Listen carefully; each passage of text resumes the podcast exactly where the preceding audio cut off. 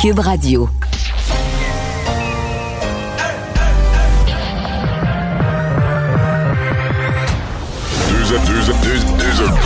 Deux, animateurs cohérents, deux visions différentes. Une seule émission, pas comme les autres. Mario Dumont et Vincent Dessureau. Cube, Cube Radio. Bonjour tout le monde, bienvenue à l'émission. Bonjour Vincent. Salut Mario. Alors, on va fêter l'Halloween. Oui, et je voyais sur les réseaux sociaux beaucoup des gens, entre autres, qui avaient même déjà acheté leurs bonbons. Là, qui Ah étaient oui, dans, contents dans de la demi-heure avoir- après la conférence de presse. Ouais, avoir déjà au moins euh, quelque chose d'un peu plus positif, là, au moins sur, euh, sur lequel faire le focus. Mais j'en ai vu d'autres quand même qui étaient offusqués. là. Même des parents qui disent ah, ben là, si on veut pas que nos enfants le passent parce qu'on a peur, c'est nous autres qui allons avoir le mauvais rôle. Mais enfin, bon, jamais plaisir à tout le monde et on va rejoindre tout de suite Paul Larocque. C'est le moment de joindre Mario Dumont dans son studio de Cube Radio. Salut Mario. Bonjour. Alors donc, il y a quand même beaucoup de nouvelles. On est un peu bousculé parce qu'il y a un point de presse de la ministre euh, Isabelle Charret. Mais Mario, un mot là, sur euh, l'annonce, la, collecte de bonbons. L'Halloween sera permise pour les enfants, somme toute. C'est une bonne décision du gouvernement, crois-tu? Ben oui, une décision simple. C'est sûr qu'il y a quelque chose d'un peu bizarre à entendre le premier ministre nous expliquer comment on va passer l'Halloween, mais on n'a pas le choix. S'il le fait pas, la question va être posée. Euh, la chef de la santé publique au Canada, le docteur Tam, avait donné un, premier message là-dessus. Mais moi, je pense que ça se tient euh, de, le, de le faire dehors, euh, que ce soit une famille à la fois, des gens qui habitent sous le même toit. Euh, les gens, je pense, sont, sont, sont conscients des mesures à prendre au moment où on va remettre un peu les, les bonbons. Donc, on met un peu de normalité. Moi, je pense que si ça se passe bien, ce n'est pas une activité qui est à risque de, de propagation. Fait que euh, moi, je trouve- j'ai trouvé que c'était bien correct. C'est juste qu'à un moment donné, bon, c'est ça, c'est qu'on nous qu'on nous rende disponible pour les parents, pour les familles au cours des prochains jours, des sur Internet, des notions simples de comment passer l'Halloween, c'est correct. Je trouvais qu'avec les questions des journalistes, disons que ça devenait long là, dans l'ensemble, dans l'agenda d'un premier ministre qui doit tout gouverner, euh, de nous expliquer de long en large les détails de l'Halloween, ça devenait quelque chose. Comme quoi, il n'y a, rien de normal en, en 2020, Mario. Et on comprend que l'Halloween est, est, euh, le test, le prélude à ce à quoi vont ressembler euh, les fêtes cette année, Noël notamment. Mario, euh, je te disais, on va aller retrouver tout Oui. de suite euh, ce point. Enfin, on va se rendre en direct euh, à ce point de presse. Isabelle Charret, la ministre re- responsable des sports, entre autres, là, annonce des mesures euh, pour venir en aide aux organisations sportives très Le durement touchées par la pandémie. l'accès à des activités dans l'ensemble des régions du Québec. Comme ministre délégué à l'éducation, ma priorité est de mettre en place les conditions nécessaires pour que la population ait envie d'adopter et de maintenir une pratique régulière d'activités sportives, de loisirs et de plein air. Pour ce faire, évidemment, ça prend une multitude d'organismes qui offrent des services de proximité de qualité. Je souhaite que toutes les Québécoises et tous les Québécois, peu importe leur âge, leur statut ou leur condition physique, aient accès à des activités qui les passionnent et qui ont des impacts positifs, positifs pardon, sur leur santé physique et psychologique. La situation exceptionnelle dans laquelle nous évoluons nous oblige à être créatifs dans nos manières de bouger et de pratiquer des loisirs. De sorte qu'il faudra, dans les prochaines semaines, bouger autrement. Cependant, les sommes annoncées aujourd'hui permettront aux organismes de poursuivre leurs activités malgré la pandémie. On prévoit des mesures pour, entre autres, améliorer l'accessibilité aux, aux activités euh, pour les personnes à faible revenu, assurer une, pr- une pratique sécuritaire, favoriser la présence des femmes et des filles dans, le- dans le sport. Maintenant, je compte sur la créativité et la débrouillardise de nos partenaires pour que cette aide puisse avoir le maximum de retombées sur le terrain. En terminant, je m'adresse à tous mes concitoyens et concitoyennes, peu importe la couleur de la zone dans laquelle vous habitez.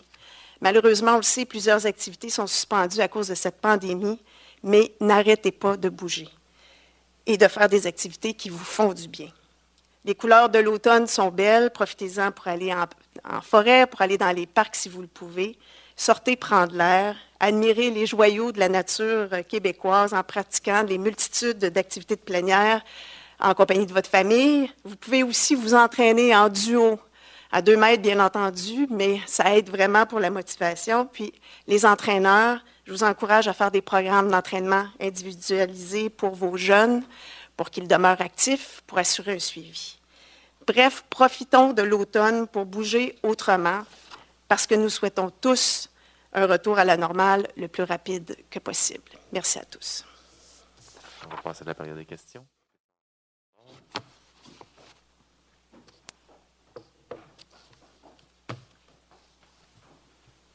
Micro 1. Euh, bonjour, Annie Guillemette au 98.5. Euh, plan d'aide, d'accord, ça fait déjà plusieurs mois que la pandémie a commencé, donc plusieurs mois que les organismes, souvent sans but lucratif, euh, ont les comptes à zéro du côté des entrées de fonds.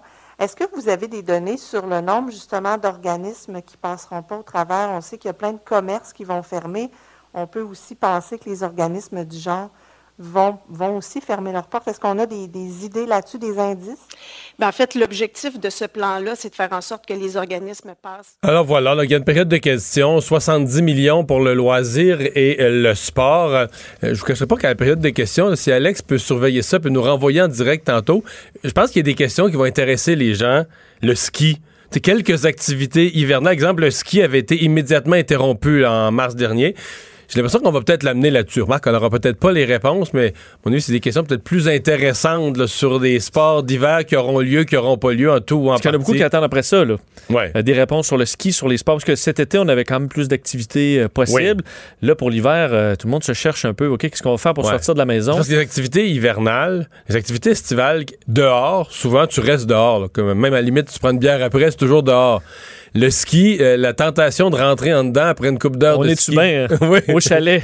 Ben oui, fait que si t'as le chalet, tout le monde est dehors dans la montagne, ça va bien, mais si tout le monde rentre au chalet entassé, parce que c'est une place où on est entassé, puis tout le monde a chaud, puis c'est un Et- chalet de ski, là. Et si, admettons, t'interdis d'entrer, euh, là, dans les périodes de grand froid, à un moment donné, ça devient dangereux aussi de dire, OK, ben là, euh, vous allez dans vos voitures, par exemple. On Euh, réchauffer, c'est ouais. plus compliqué. Puis la question du froid reste qu'à l'extérieur aussi. euh, le virus, est-ce qu'il disparaît, mettons, à moins, il fait moins 15, là? Est-ce que ça, ça, ça disparaît presque instantanément ou pas? Euh, je pense qu'ils sont probablement en train de se poser toutes ces questions-là et voir si c'est possible. Bon, bilan des cas euh, aujourd'hui. Euh, ben, hier, c'était des cas qui avaient accumulé dans le système, et aujourd'hui, c'était des décès quand même, qui fait un gros chiffre, réparti sur quelques derniers jours, mais qui fait un gros chiffre. Oui, 30 décès euh, donc aujourd'hui. Effectivement, il y a quand même et, bon, il faut, faut- faut compter tous les décès, faut quand même les expliquer que c'est pas exactement dans les 24 dernières heures. On verra s'il s'en rajoute aujourd'hui encore, c'est toujours ça qu'on doit ajouter. 8 sont survenus dans les 24 dernières heures, 20 entre le 8 et le 13 octobre. Deux personnes sont mortes avant le 8 octobre.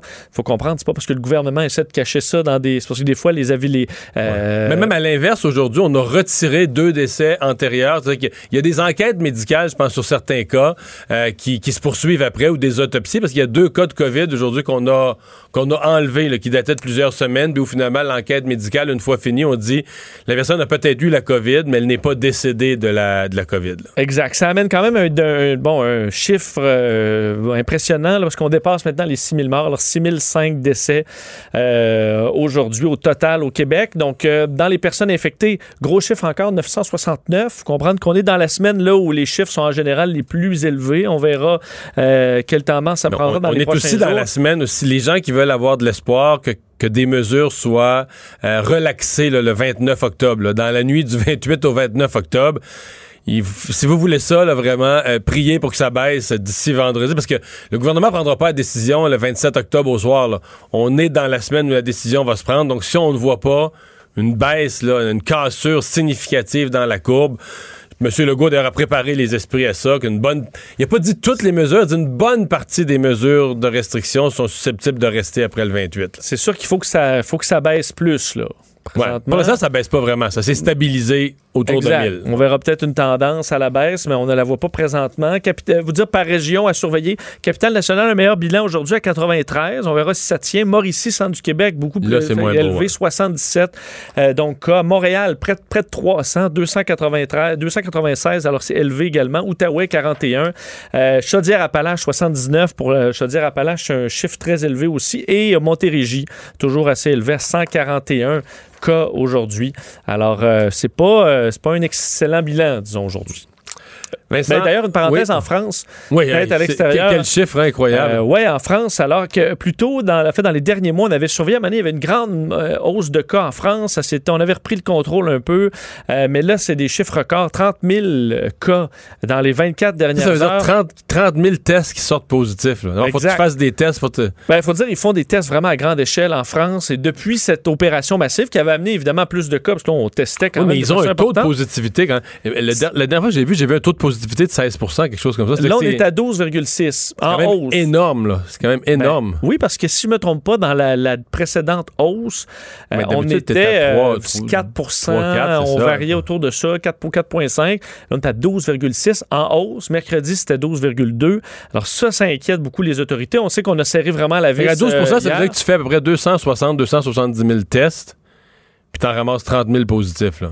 Et évidemment, il y a les tests, mais ce qui euh, on surveille, ce qu'on surveille beaucoup, c'est le système hospitalier. Ils ont euh, le- les mêmes inquiétudes que nous en France, c'est-à-dire on veut pas engorger euh, les hôpitaux. Et là, euh, ça commence à monter là, en réanimation, donc l'équivalent du- des soins intensifs chez nous. Euh, les hôpitaux euh, voient une hausse. C'était 171 patients qui se sont ajoutés lundi, 226 mardi, 193 De plus à chaque jour. À chaque jour. Ben, en fait, il y a des gens qui sortent et, et qui rentrent. En moyenne, comme hier, là, ils, on était à plus 77.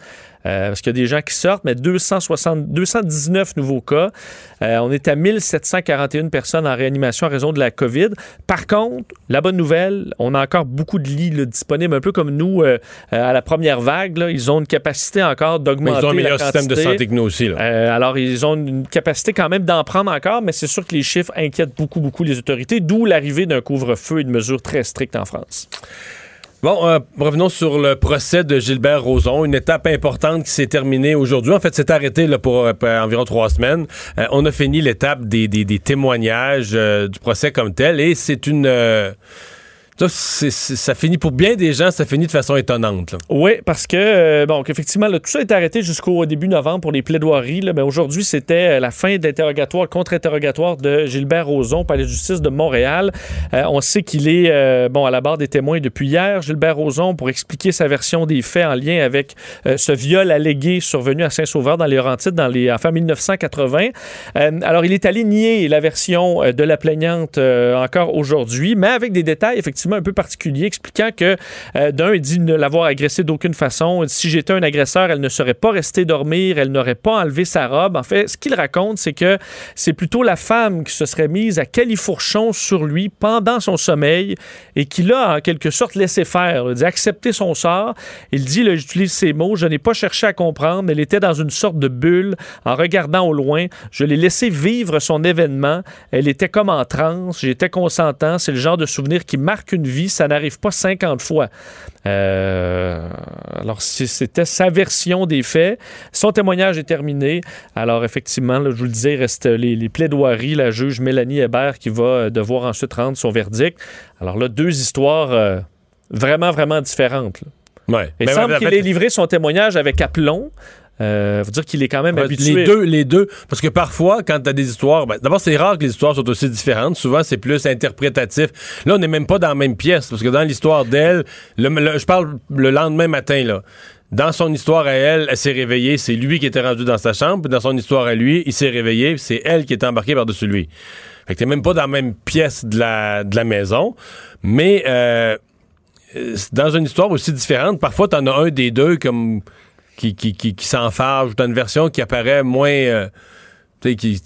Qui, qui, qui est pas la vérité va finir par se mêler dans ses ficelles. là. Oui. Ce qui semble pas être le cas cette fois-ci. T'as deux témoignages bien d'aplomb, bien crédibles, qui racontent des histoires différentes. Qu'est-ce que tu fais avec ça quand t'es la juge? Je sais pas. Ce sera pas évident parce que reste que les plaidoiries, euh, je sais pas qu'est-ce que ça peut, euh, ça peut changer quelque chose d'important là-dedans. Euh, mais on a vraiment face à deux, deux histoires différentes. Alors à suivre, on en saura plus au euh, début du mois de novembre. Je reviens à la conférence de presse de la ministre Charest. On n'aura pas de réponse, je pense, aujourd'hui pour les sports d'hiver. On parle de, de discussions, consultations là, qui seraient encore, euh, encore en cours, mais je pense pas. Les gens qui attendent de nous des nouvelles pour le ski, euh, c'est- Faudra attendre. faudra attendre pour avoir des, euh, des nouvelles. Il y a ce conte québécois conspirationniste qui était devenu bon populaire auprès de, de certaines clientèles, si on peut dire populaire, qui euh, bon euh, fait face vraiment à l'effort des sites de réseaux sociaux, des grands réseaux sociaux pour bannir les fausses nouvelles. Facebook les avait mis dehors une première fois et là cette fois-ci c'est YouTube. Effectivement, la chaîne euh, conspirationniste euh, Radio-Québec a été fermée sur YouTube. Et c'est un coup dur pour euh, la, la chaîne parce que c'était plus de 100 000 abonnés. Ça peut être une source de revenus. Mais C'est un endroit une- vraiment... Probablement une source de revenus. Ben, ouais. absolument. Et on sait, ils avaient été effectivement bannis de Facebook il y a quelques jours. Et là, c'est YouTube.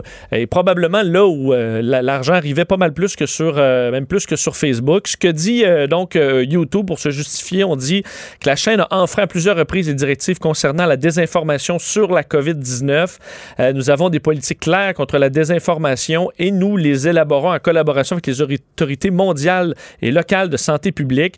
Alors, on interdit des propos comme dire que le virus est une supercherie ou qui promeuvent des remèdes médicalement non fondés au lieu d'encourager les gens à consulter un professionnel de la santé. Il y a ce volet-là et le volet QAnon. Alors, cette euh, théorie de conspiration euh, mondiale, euh, mondiale qui, qui est de plus en plus là, bannie par les réseaux sociaux. Alors, on sent vraiment qu'il y a un, un désir chez les géants du web d'aller un peu taper sur ce dossier-là. L'entreprise dit qu'avec cette mise à jour, parce que là, on serre la vis, 1800 vidéos vont être tirées, 60 chaînes également. alors, la page s'est réorientée vers d'autres réseaux sociaux plus petits, mais euh, c'est un coup dur parce que ces réseaux sociaux-là, euh, disons, de. Est-ce que, est que, par exemple, euh, moi, je l'ai pas vu, là, je, à chaque jour, je suis supposé le voir, mais le, film Social Dilemma, là, oui. Est-ce que ça a pu brasser les choses, additionner aux craintes? Parce que de plus en plus, ces adeptes, on l'a vu ici au Québec, euh, on l'a vu par exemple avec des antennes 5G être vandalisées. On l'a vu sur le virus avec des gens euh, perdre les pédales, et des gens qui disent que le virus n'existe pas. Mais évidemment, si tu vois toutes ces mesures être prises puis qu'on t'impose le masque, toi tu dis que le virus n'existe pas, je peux comprendre que tu deviens extra... Puis t'écoutes, mettons, 8 heures par jour, t'écoutes des, des gourous qui te disent que le virus n'existe pas. Là, tu prends l'autobus, puis on te dit qu'il faut mettre le masque. Mais ben, tu frappes la personne qui te dit ça, là, parce que toi, dans ta tête, t'es complètement.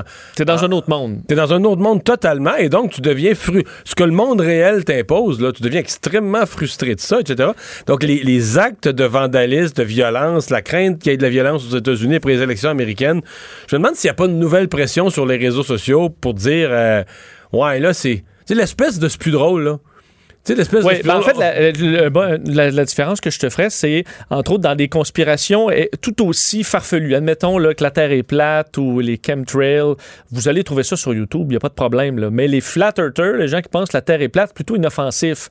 Euh, ils vont pas être violents. à, la limite, à, la limite, ils font comme les gens que tu nous avais racontés, ils vont en bateau pour essayer de... Ben, ça, ça peut être un danger pour eux-mêmes, mais il y en a un qui essaie de se lancer aussi avec une fusée, puis euh, euh qui en est mort. Là. Alors, ça peut être un danger pour Parce eux. qu'ils vont vérifier Ils vont vérifier le mur de glace. Euh, ça, ça peut être dangereux pour eux, mais c'est généralement pas un danger pour, pour personne, à part qu'ils s'ils deviennent pilotes d'avion et ils vont se tromper de direction. Là. Mais, ils, euh, défoncent pas des maisons pour attaquer le globe terrestre. C'est ça. Mais je pense que sur la COVID, sur QAnon, c'est que là, effectivement, tu dis là, c'est assez, ça va un peu trop loin. Et là, il y a un bout. Euh, parce que la, la, Mais les gens passent à l'acte, passent à des gestes violents, criminels, sur les autres, sur du matériel, sur, oui, Il y a une partie où la sécurité publique, euh, il, y a, un intérêt qui va au-delà, dans certains cas, de la liberté d'expression, même si c'est quelque chose qu'on veut le moins possible le toucher. Mais quand ça devient dangereux pour la santé des gens, il y a une intervention alors, c'est ce que YouTube a fait euh, aujourd'hui et risque de faire de plus en plus. Bon, le, direction, le directeur général de l'Association québécoise de prévention du suicide, eh ben justement, on est en matière de fausses nouvelles, qui défait une chose qui avait circulé. Euh, en fait, c'est les gens qui, évidemment, ni l'existence, ou pas l'existence, mais ni l'importance du virus, qui disent, ben, toutes les mesures de confinement, tout ce qu'on nous oblige à faire, euh, on, on, prévient bien peu de décès, contrairement à l'explosion du nombre de suicides. Exactement. Et entre autres, souvent dans des, des écoute, des pages là, euh, très simples sur Facebook, une image où ça va être écrit en gros avec des flashs, euh, des suicides, 22 suicides par jour au Québec maintenant versus la COVID qui en fait moins. Euh, alors, rarement très étoffé, mais il faut comprendre cette statistique-là qui circule beaucoup sur les réseaux sociaux, comme quoi il y aurait 22 à 23 suicides par jour au Québec et que la normale depuis, serait de 1. C'est ça, depuis mars. depuis mars, depuis le début de la pandémie. C'est faux, de sorte que aujourd'hui, Jérôme Gaudreau, le directeur général de l'Association québécoise de prévention prévention du suicide, euh, cru bon euh, rectifier les faits, disant attention, d'une part, la moyenne de suicides par jour au Québec depuis 15 ans est d'environ 3 et non pas un comme euh, on le retrouve dans la publication. Oui, parce qu'en gros, là, c'est triste, mais c'est 900 le nombre de suicides. Ça a déjà été plus. On a déjà eu jusqu'à 1600 de mémoire. Mais, mais là, nous on se tient malheureusement autour de 1000 environ. Exactement. Euh, d'autre part, selon les informations que nous, qui nous sont transmises par le bureau du coroner du Québec, on ne constaterait pas d'augmentation du nombre de suicides depuis le début de la pandémie. Le suicide est un problème de société majeur qu'il faut combattre, mais il faut donner la bonne information. Merci de corriger l'information si vous la, vous la voyez passer et de ne pas partager la vignette. Il expliquait par contre qu'on surveille une hausse euh, d'hospitalisation reliée à des suicides, mais que ça ne veut pas nécessairement dire qu'il y a une hausse euh, au niveau des suicides. Dans les statistiques qu'ils ont, eux, c'est plutôt stable. Alors, euh, évidemment, une tendance à surveiller. Bon, personne nie qu'il y a des effets psychologiques au confinement et à ce qu'on vit. Loin de là. Mais les vrais chiffres, ce n'est pas 22, 23. On est autour de 3 suicides par jour, ce qui est encore une tragédie au Québec, évidemment. Mais en fait, quand on parle de détresse psychologique, je veux dire, est-ce qu'on peut la lier au, au, confinement? Je pense qu'il faut la lier à la pandémie. Là à des gens, par exemple, dans le réseau de la santé, on dit qu'il y a des gens vraiment qui ont été traumatisés, ceux qui ont travaillé en zone rouge d'un CHSLD dans les pires semaines, des gens traumatisés. Il y a des gens qui ont perdu des êtres chers. Il y a certainement des gens qui ont perdu leur commerce ou qui ont perdu des gens qui travaillent, par exemple, dans l'industrie du voyage, du tourisme, etc. Des couples qui se sont défaits aussi à travers ça. On sait que c'est une cause de suicide Absolument. Mais c'est pas, c'est un peu simpliste de dire que c'est la notion de confinement qui aurait, qui aurait créé la détresse psychologique. T'aurais pas eu de confinement, t'aurais eu quoi? T'aurais eu une multiplication débile des cas, beaucoup plus de morts, il y aurait une détresse psychologique. La détresse psychologique est causée par euh, est causée par la pandémie et non par la réponse gouvernementale à une, pandémie. Mais bon, il faut être. Euh, c'est quand même. quand même spécial que le directeur québécois. Mais je, l'ai vu, euh, plein de gens quand même, des, des, gens des théories du complot qui l'insultaient aujourd'hui après qu'il ait répondu ça. c'est quoi son intérêt là, de Non, non, qu'il traitait, non, non, traitait de naïf. Il disait qu'il croit le coroner, puis qu'il croit le gouvernement, puis qu'il croit ah, les chiffres, puis tous les chiffres du gouvernement sont truqués. Bon. Bon. Qu'est-ce que tu veux répondre à personne là? On peut pas, on ne peut pas répondre grand-chose. Euh, Théo Taxi qui reprend du service. Oui, euh, donc pour les amateurs, ceux qui euh, utilisaient Théo Taxi, c'est verront, ben, verront ça comme une bonne nouvelle que ça revient, reprend du service aujourd'hui avec une cinquantaine de véhicules à Montréal et à Gatineau. Donc c'est ce qu'a annoncé aujourd'hui le nouveau propriétaire Pierre-Carl Pelado en conférence de presse virtuelle. il disait nous, nous sommes aujourd'hui confiants que le nouveau Théo Taxi est là pour rester, d'autant plus que le contexte technologique d'affaires et réglementaire a évolué. On sait que Théo Taxi avait traversé une période très difficile, euh, lancée il y a cinq ans par Alexandre Taillefer. On avait dû fermer nos portes en raison de difficultés financières. Alors, ça avait été racheté. Euh, et là, on a entre autres une nouvelle flotte qui. Oui, parce qu'il n'y avait plus de véhicules. On se souvient, les véhicules, on, les voyait. On ça en Ontario. Parce que c'était loué. De, mémoire, c'était tous des véhicules qui étaient loués. Donc, en, fermant les opérations, les véhicules sont repartis. Et là, on a entre autres des Kia Soul 2020 qui ont le double de l'autonomie. Parce qu'un des problèmes qu'on avait avec euh, Théo Taxi, c'est que, en tu attendais le taxi, mais entre-temps, il manquait de batterie. Là. Il n'était pas capable de faire assez de voyages. Il y, avait, des lieux centralisés de chargement. Donc là, ce que j'ai vu, c'est qu'on va permettre, par exemple, aux chauffeurs d'être un travailleur autonome. Donc, plutôt d'être un salarié, d'être un travailleur autonome. Euh, d'avoir une charge chez lui. Oui. Parce que là, les chauffeurs passaient un temps fou à l'espèce de centrale pendant que leur auto était branché. là, ils étaient payés à l'heure à se tourner pouce en attendant d'avoir un véhicule pour travailler. Là, ils pourront le faire chez eux. Et l'autre problème où euh, Théo Taxi s'était fait jouer un tour, moi, c'était c'est carrément un chauffeur qui me l'avait raconté, parce que je prenais beaucoup de taxis à l'époque. Là. Il dit, ben écoute, c'est pas compliqué, Théo Taxi. Là. Aux deux heures de pointe, on fait du Uber ou on fait du à notre compte. Puis après ça, on se fait payer à l'heure par Théo Taxi. Ah. Quand c'est mort. Quand c'est mort. Mais quand c'est mort, tu te fais payer à l'heure. Fait que les gens faisaient. Quelqu'un dans l'heure de pointe qui attendait un Théo Taxi, il attendait longtemps. Ben, tu pouvais attendre plus longtemps. Donc, tu avais le problème de ça, de, des gens qui niaisaient la, compagnie avec les heures qui étaient prêts à travailler. Après ça, tu avais le problème des batteries. Tu sais, ça, ça fait faillite. C'était plein de bonnes intentions, mais ça fait faillite pour des raisons. Euh, mais ça pas, je pense ça n'a pas vraiment fait de faillite. Là. Ça a été euh, racheté de façon désespérée, mais ça marchait pas pour des raisons précises. Et il y aura 100 nouveaux, 120 nouveaux véhicules bientôt et on va s'étendre à de nouvelles villes. Euh, donc, euh, ce sera à suivre le développement. Vous verrez peut-être des Théo-taxis dans vos villes un peu partout au Québec. Et en faisant cette annonce, Pierre-Carl Pellado a été interrogé sur un autre dossier d'acquisition qui avait déjà fait l'actualité. Oui, il est encore intéressé par Air Transat. Il faut dire que le prix a changé pas mal. Mettons, ouais. on sait qu'on est autour là, de 190 millions de dollars. C'est quatre fois moins que euh, l'offre qui avait été faite par, euh, par euh, Air Canada l'an dernier. Alors, il est toujours intéressé, dit qu'il continue d'analyser le dossier, souhaite protéger non seulement la concurrence en gardant une entreprise québécoise, mais également le dossier de la langue française, disant qu'Air Canada est un mauvais joueur à ce niveau-là. Alors, on verra. Il est toujours intéressé. Et la présence du siège social et des emplois à Montréal. Culture et société.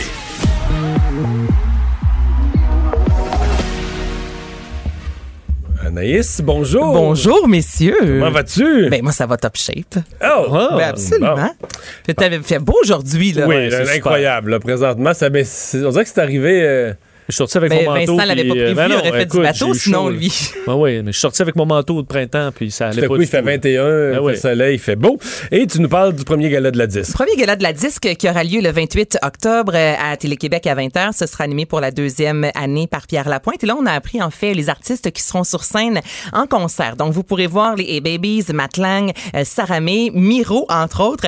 Et là, je vais vous avouer que jamais de ma vie, je, je pensais m'en aller dans la prochaine nouvelle en parlant de Miro. Mais euh, j'ai vu passer ça cette semaine et j'ai pas le choix de partager ça avec vous. Certains connaissent Mixmania, qui est une, euh, une émission qui a beaucoup marché Ouais. en 2002. Je comprends. La finale de Mixmania avait quand même atteint euh, des, des codes d'écoute de 700 000, ce qui était énorme à l'époque pour Mais je veux dire, c'était- très. Chez les jeunes filles, là, de l'âge de ma marchait. fille, c'était c'était 100 là. Tu Ben, les, les jeunes garçons aussi quand même parce qu'il Oui. y avait le groupe de filles Défense urbaine, t'avais aussi les garçons non les filles c'était aucun regret, les garçons c'était Défense urbaine. Donc tu connais quand même un peu Mixmania. Ah oui, tout à bon, fait. OK, là je vais vous faire entendre une des chansons, Les cinq doigts de la main qui est un classique. Là, on revient en 2002. Comme des frères, ce qu'on va faire, on va s'amuser. Mais la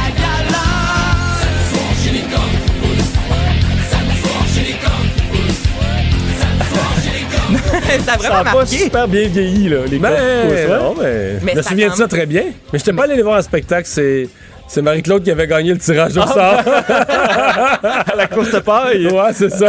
OK, elle avait la courte J'ai raté le spectacle. Mais tu vas peut-être pouvoir te reprendre quand même un Bon. peu si euh, tu écoutes en fait la disque parce que Miro, j'aimerais ça moi qui l'interprète cette chanson-là, a décidé de revisiter euh, les cinq doigts de la main avec entre autres Reggie qu'on a découvert à la voix. Alors je vous fais entendre la version 2020. Comme des frères, ce qu'on va faire, on va s'amuser même dans la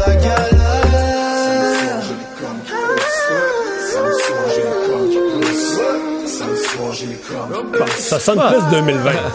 Mais moi j'avais oublié que je me souvenais de toutes toutes toutes les paroles. Donc je suis bien contente de vous parler de Mixmania, c'était ma première. Bon. Un beau moment. Euh, content que tu nous parles de Guylaine Tremblay qui va faire euh, un one-woman show. Ouais, ça, ça a piqué vraiment ma curiosité. C'est une des grosses nouvelles euh, du jour. Donc, elle va, euh, en fait, le titre de son One Woman Show. Je sais pas comment, je sais pas pourquoi. Moi, c'est Yvon Deschamps. Donc, ce qu'elle veut, c'est revisiter des périodes de sa vie à elle en empruntant les mots ou encore la musique d'Yvon Deschamps. Évidemment, elle a la bénédiction de cet humoriste incroyable, de ce chanteur aussi. Et là, je vous propose deux chansons, moi, que je reprendrai sur scène, qui sont euh, des classiques, qui sont les incontournables et qui fonctionnent toujours bien dans un party, les fesses. Il y en a des grosses, il y en a des plates, il y en a des fermes, il y en a des snacks. Vois Guylaine Tremblay sur scène nous parler de ça. Pourquoi pas, non? Oui? Moi, j'embarque. J'embarque, c'est sûr et certain. Ou encore, là, c'est complètement différent, mais le, le monologue du bonheur, je pense que tu peux pas un peu revisiter l'œuvre d'Yvon Deschamps sans parler de ce monologue. Parce qu'il y a un vieux dicton qui l'a dit. Je ne me rappelle plus à qui il l'a dit. Mais le vieux dicton a dit Sans le bonheur, t'es pas heureux. Non, je le sais que Sans le- mais il a raison, c'est Eh oui. tellement. Tantôt, là, j'ai commencé à l'écouter, c'est quand même long, là, c'est un 11-12 minutes. Je me disais, c'est- du génie, cet homme-là. Donc, euh, le spectacle. Il y en a écrit toutes sortes de matériel, là. Il y en a écrit, tu dis? Pour lui, pour les autres. A- Oh, oui, je veux dire, c'est incroyable. Donc, sachez que vous pourrez voir Guylaine Tremblay sur scène dès le mois d'août 2021 et elle sera en tournée, si tout va bien, jusqu'en 2022. Tu nous parles d'art numérique. D'art numérique, c'est la semaine numérique Ça, Montréal c'est pas du Connect. calcul différentiel et intégral, l'art numérique. là. Oh mon Dieu, tu viens de me perdre là, sur un moyen temps, mon Mario. Non, mais t'es pas correct. Regarde, pour moi, c'est ça, l'art numérique, c'est.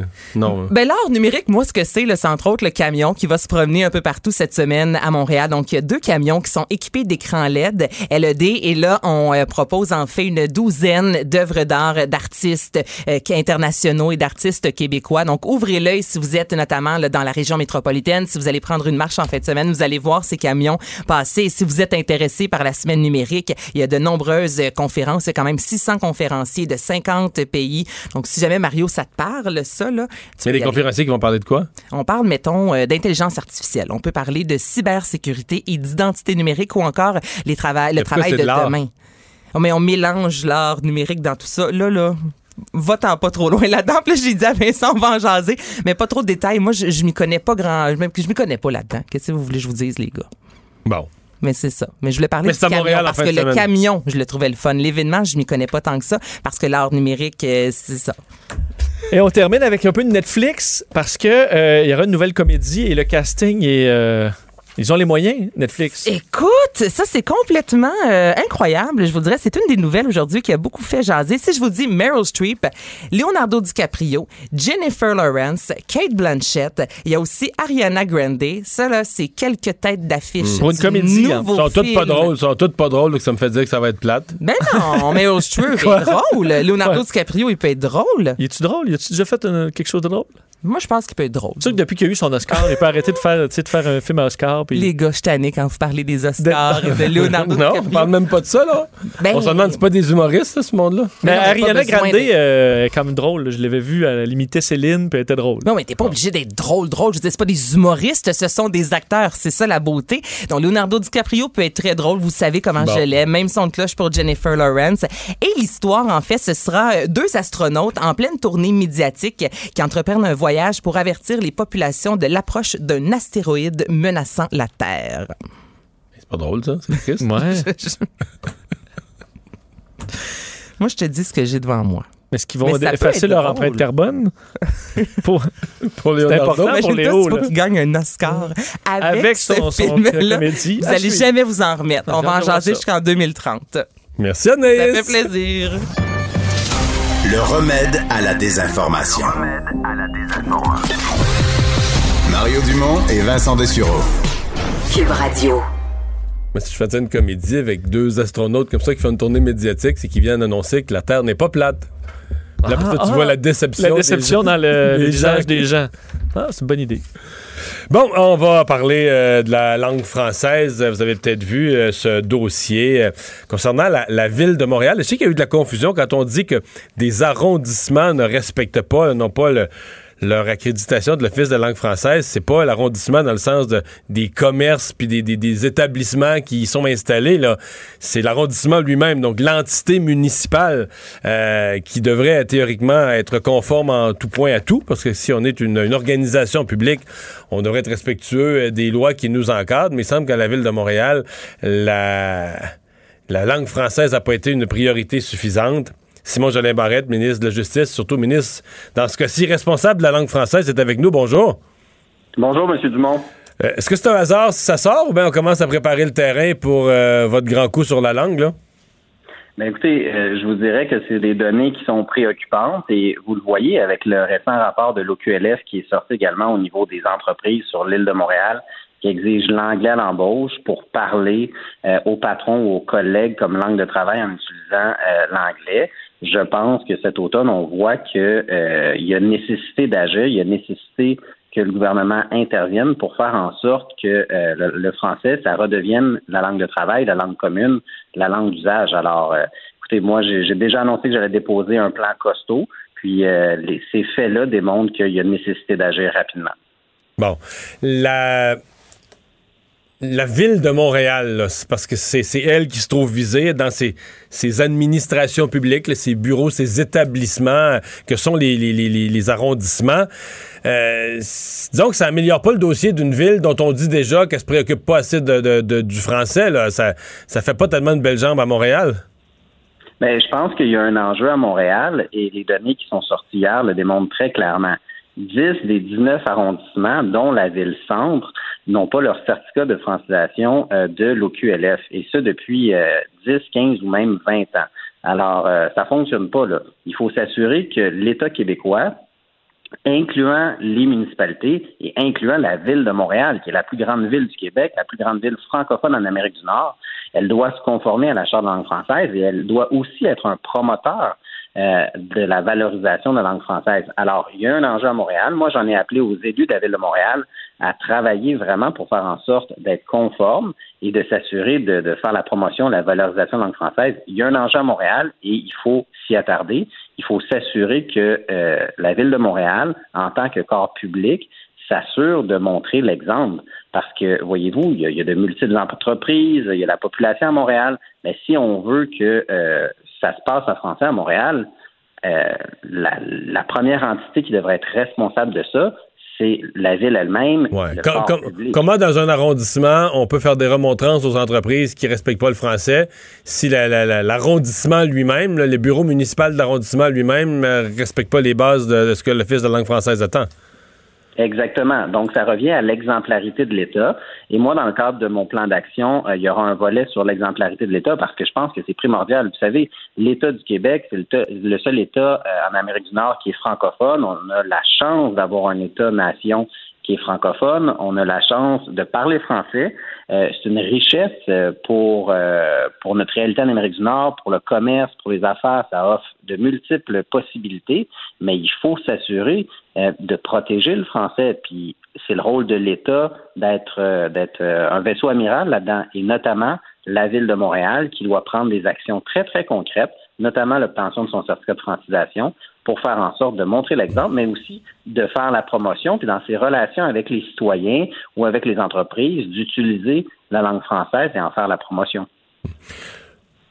Le nouveau chef du Parti québécois euh, a répété cette semaine que le, le national, la défense du français, le nationalisme de la CAQ, c'était une espèce de nationalisme de, de, de façade ou très superficiel, euh, que si, si les gens voulaient vraiment une défense euh, musclée du français, il faudrait revenir au Parti québécois.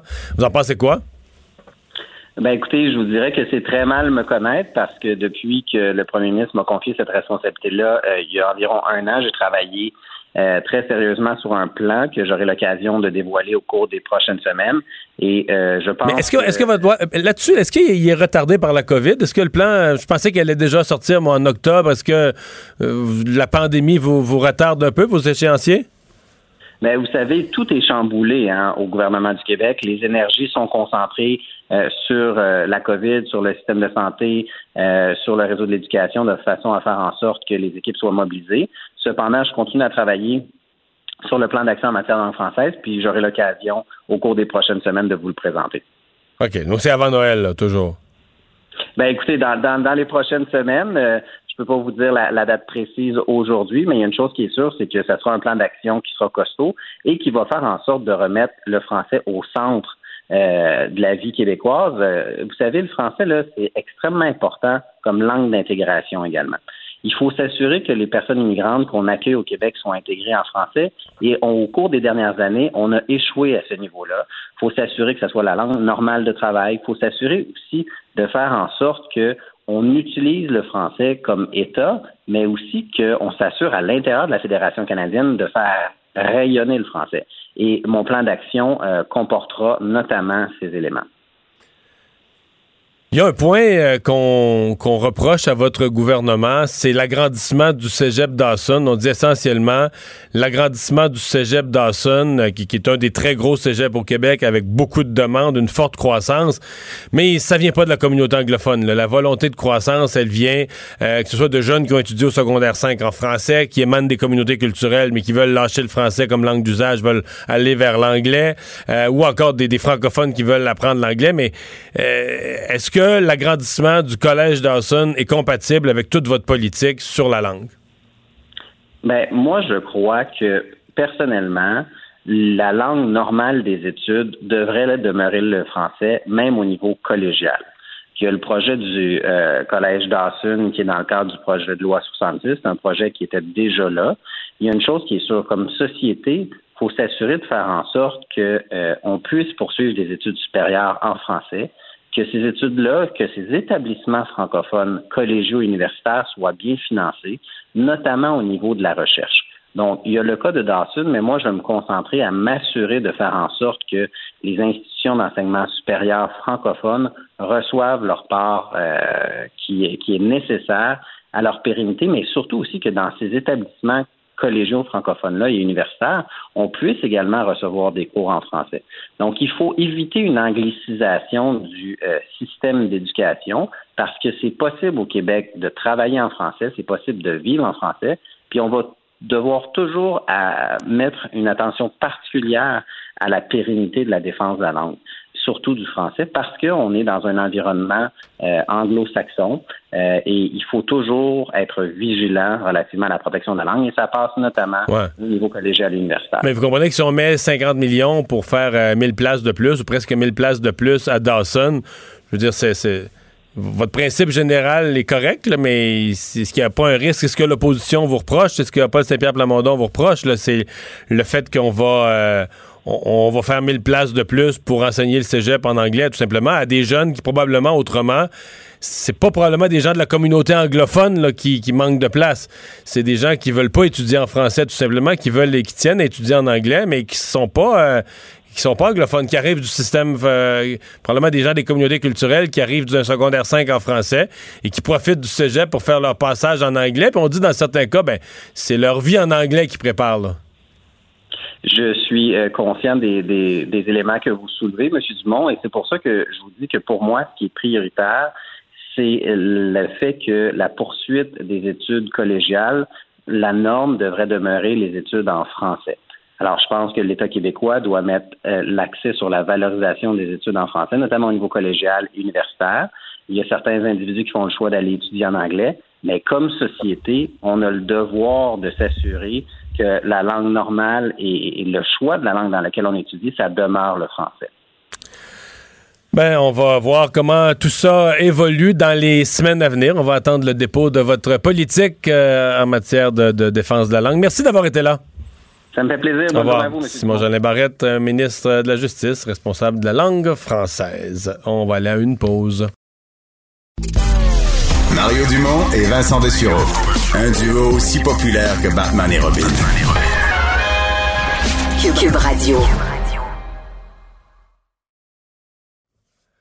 Alors Vincent, euh, dans les euh, nouvelles, on surveillait entre autres euh, ce nombre très très très élevé d'Américains qui ont déjà voté.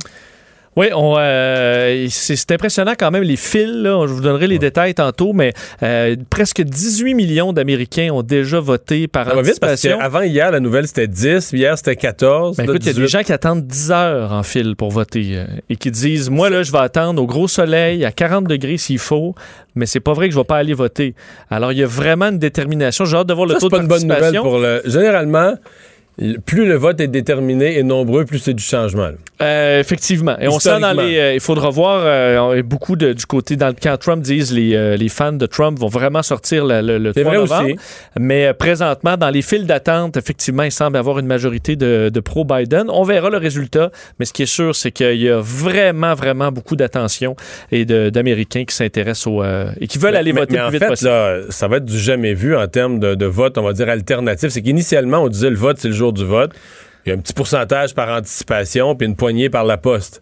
Mais là, c'est plus ça aux États-Unis. On pense à 20% par anticipation, 40% par la poste, puis seulement 40% qui vont vraiment voter en personne le jour du vote. On est dans. Ça devient plus compliqué, la compilation de tout ça. Oui, ce qui est bien, c'est que là, avec euh, en votant très tôt, là, ça va être comptabilisé d'avance. C'est pas des votes qui vont qui devraient arriver après le 3 novembre, qui sont les votes qui sont inquiétants, parce que pourrait faire virer le bord l'élection euh, par après, ce qui là amène peut-être un certain chaos. Euh, mais là, en votant des semaines avant, on Ça devrait avoir le ça. résultat assez rapidement. On va tout de suite aller parler sport. Euh, Jean-François Barry qui est là. Salut! Hey, bonjour, messieurs. Bon, alors, euh, il y, a Bra- il y a Brian Gallagher, Brandon Gallagher, pardon, qui s'est exprimé là, sur son nouveau contrat. En fait, il est en train de s'exprimer. Euh, malheureusement, euh, Marc Bergevin a parlé trop longtemps. Braden Gallagher était cédulé pour 4 heures et finalement, euh, Marc Bergevin avait de la jasette aujourd'hui. Ça n'avait pas de bon sens. Il a parlé pendant 40 minutes aux médias. Et d'ailleurs, on a pu comprendre, il en a même fait une petite blague de pourquoi euh, il était aussi actif avec les joueurs autonomes, avec euh, les contrats. Est-ce que vous savez pourquoi? Non. Non. Parce que les gyms sont fermés. Fait que, euh, on sait qu'il entretient bien ses biceps, euh, Marc Bergevin. OK. donne- Fait que les gyms fermés, il fait sa job de directeur gérant, pas juste en, pas juste en dilettante, là, il s'en occupe pour vrai. Oui, ça lui donnait du temps. Non, mais écoute, il est revenu sur beaucoup de dossiers. On va commencer par celui de Gallagher. Écoutez, il est même devenu émotif en anglais et en français lorsqu'on lui a demandé de décrire Brendan Gallagher. Euh, il n'y avait pas de mots. euh, on a senti l'émotion monter. Il a dit c'est un joueur spécial. Il a même dit c'est un. Euh, avec un silence, puis avec les yeux un peu mouillés. C'est le genre de joueur avec qui il aurait aimé jouer dans, sa, vie. On lui a même demandé de le comparer, puis il a dit J'en connais pas des comme lui. Euh, depuis son arrivée à Montréal, il a dit Savez-vous combien de fois Brendan Gallagher s'est plaint de quelque chose? Aucun. Aucune fois. Il dit il y a des joueurs qui sont low maintenance, ben lui, il est, pas maintenance. C'est ça qu'il a, c'est ça qu'il a dit. Écoute, euh, j'avais l'impression qu'il pas que, que c'était- Brendan Gallagher c'était son fils, là, Ouais. mais tu sais qu'il y avait vraiment un lien, euh, un lien très particulier avec Brendan Gallagher. Donc très content de la signature. Il est revenu sur le fait que c'est un malentendu avec l'agent et non pas que les discussions étaient rompues puis qu'il n'a jamais été question de laisser partir Brendan Gallagher pour tout ce qu'on connaît de lui et entre autres parce que c'est un des meilleurs à 5 contre 5. Il y a plusieurs joueurs dans la Ligue nationale qui vont chercher leurs statistiques sur l'avantage numérique. Mais euh, lui, il- oui, des fois sur l'avantage numérique, mais il est solide à 5 contre 5. Il va chercher des points de ce côté-là. Il est revenu sur d'autres dossiers. Vous souvenez-vous de lors du repêchage quand euh, Marc Bergevin a dit que le Canadien était fier de sélecter? oui. Oui. oui. Ben, Oui. Écoute, il, il a ouvert cette porte-là aujourd'hui. Euh, il en a profité pour s'excuser à tous ceux qui auraient pu hériter à cause de son, sa- sa- la piètre qualité de son Ou français. égratigner de- les oreilles. Oui, mais il a expliqué pourquoi. Puis c'est parce qu'il venait de faire une faute, parce qu'il a, encore dit, euh, euh, je pense que c'était à propos de émotionnel euh, au lieu de émotif. Puis là, il s'est repris, puis il a dit, je vais, en- profiter, là, je vais, vous expliquer. Il dit, j'étais pas fier de moi. J'essaie de m'améliorer de ce côté-là, mais il faut comprendre que j'ai été pendant 15 ans aux États-Unis. Quand je suis revenu, c'était pire. Dans mes premiers temps avec le Canadien, c'était pire.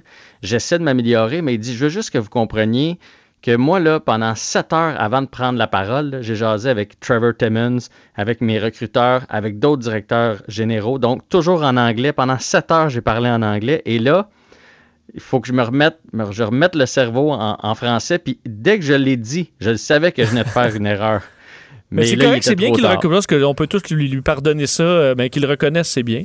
Oui, il a même dit, je suis allé faire l'émission de JC ré- récemment, qu'un Français que- j'envie, j'aimerais donc ça être capable de m'exprimer comme ça, mais c'est pas le cas. Puis il dit, je vous le dis tout de suite, je vais en faire d'autres. Euh, mais c'est jamais de mauvaise foi, puis je m'excuse si j'ai euh, si jamais j'ai hérité les gens avec la langue française qui, qui pour Mais- moi qui Mais il aurait pu donner une explication beaucoup plus courte. Non non, je te dis, il la- non, il aurait pu donner une explication beaucoup plus, tôt- plus courte. Dire, écoutez, moi, je parle, euh, je parle français comme Justin Trudeau.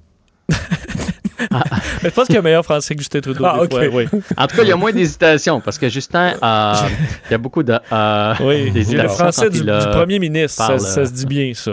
Euh, un autre joueur qu'on aime, avais-tu fini avec Marc Bergevin? Ben non, j'ai Ah, pas fini. Il a aussi parlé de Serge Savard, parce que Serge Savard a commenté l'affaire comme quoi on repêche pas assez de Québécois, puis il a dit pour Trevor Timmons, un gars de l'Ouest canadien ou un gars de Rimouski, c'est la même maudite affaire. Et donc, il est revenu là-dessus avec beaucoup de politesse, parce qu'on se souviendra que lors de son embauche à Marc Bergevin, on avait demandé à Serge Savard d'être conseiller, hein, vous vous souvenez de ça? Donc, euh, il, a, repris Serge Savard, il a expliqué le point sur le fait qu'il y a moins de Québécois disponibles de 1.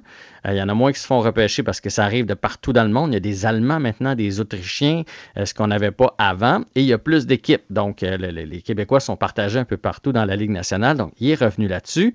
Non, non, ils sont pas partagés un peu partout. Il n'y en a pas à Montréal. on n'en repêche pas. On va les chercher une fois qu'ils sont prêts. Ah, OK.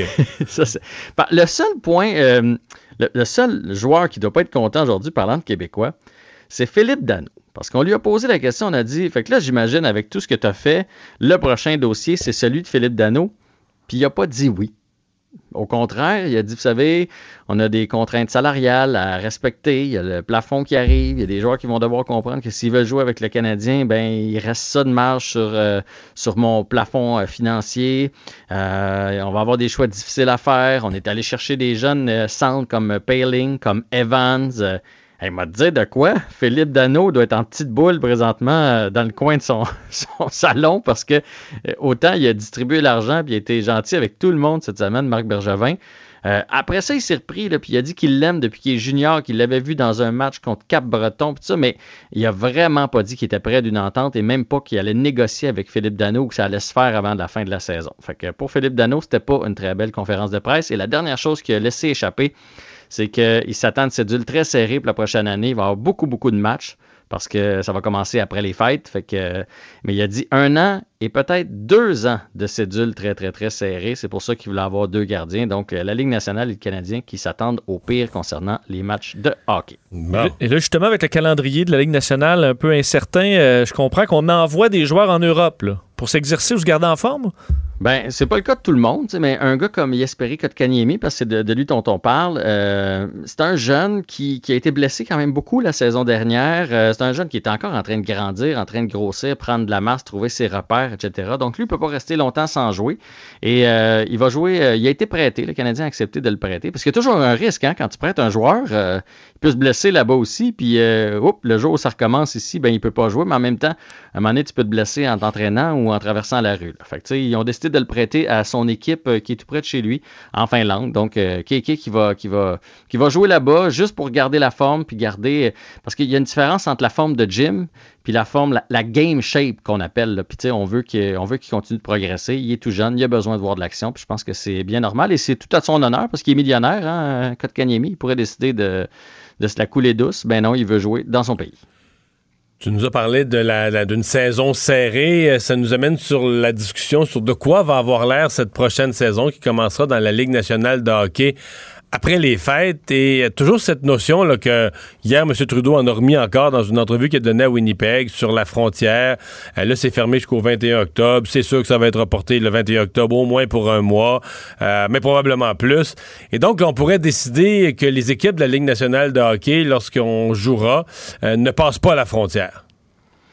En fait, il n'y a rien qui a été annoncé par la Ligue nationale de hockey, mais c'est quelque chose qui circule depuis un petit Ah bout oui, de temps. ça fait une couple de mois que ça tourne.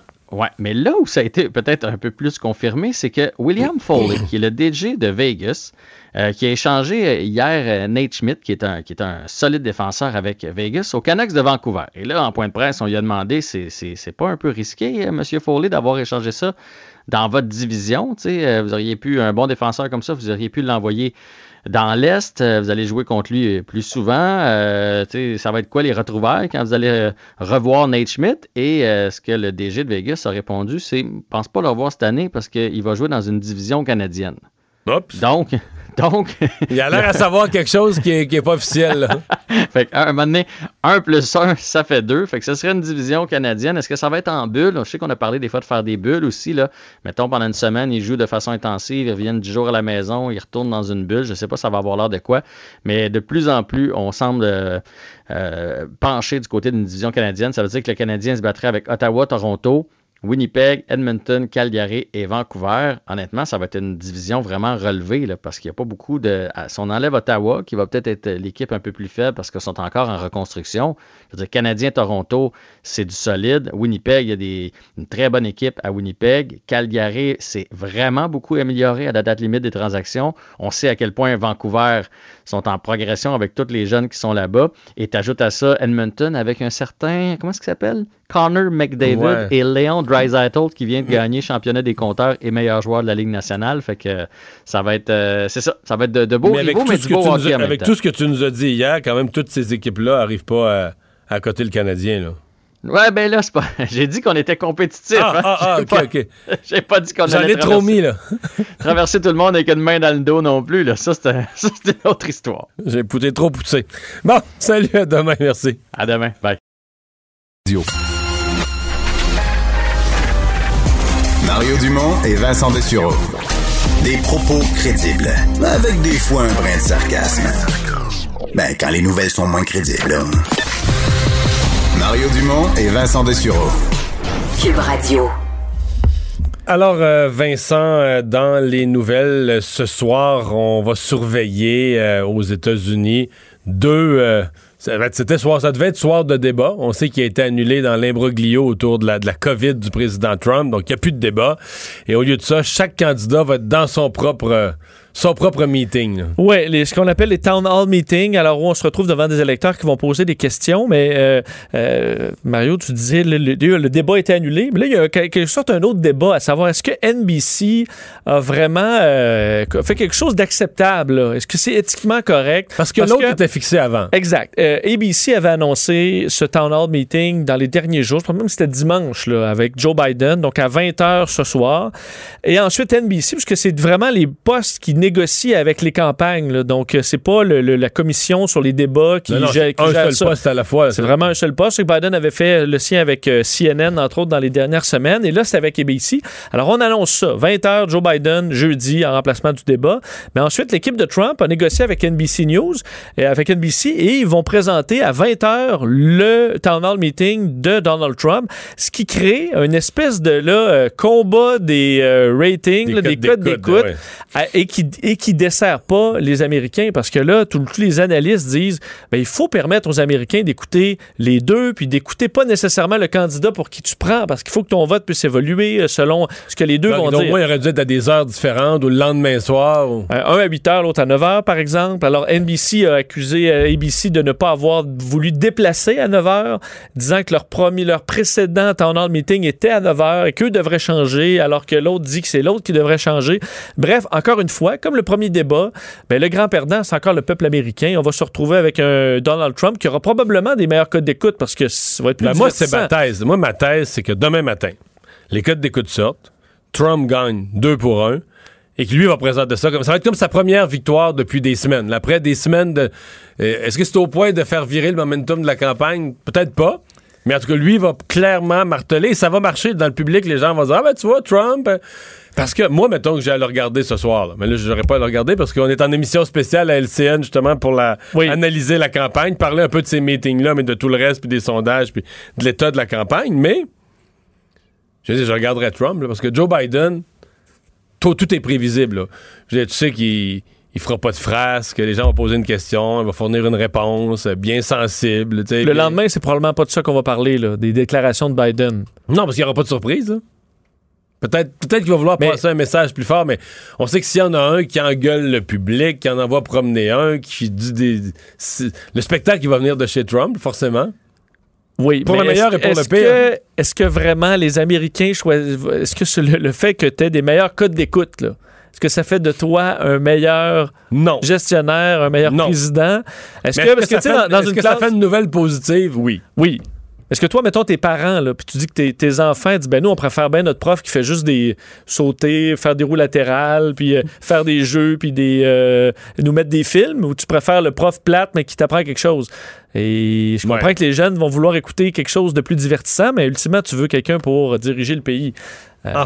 On verra ce soir, donc à 20h, vous pourrez passer d'un poste à l'autre si vous avez accès aux deux, euh, ou effectivement écouter LCN, vous allez analyser la campagne et euh, lorsqu'il y aura des extraits disponibles, on pourra peut-être les voir. Donc à suivre, mais on risque de voir un Donald Trump triomphant Oui, parce que c'est- important de le dire. Ce soir, les Américains, tu l'as bien expliqué, mais.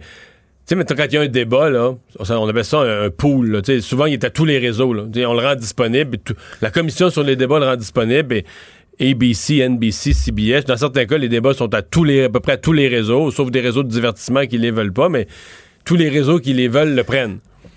Mais dans ce cas-ci, ce soir, c'est pas ça du tout, là.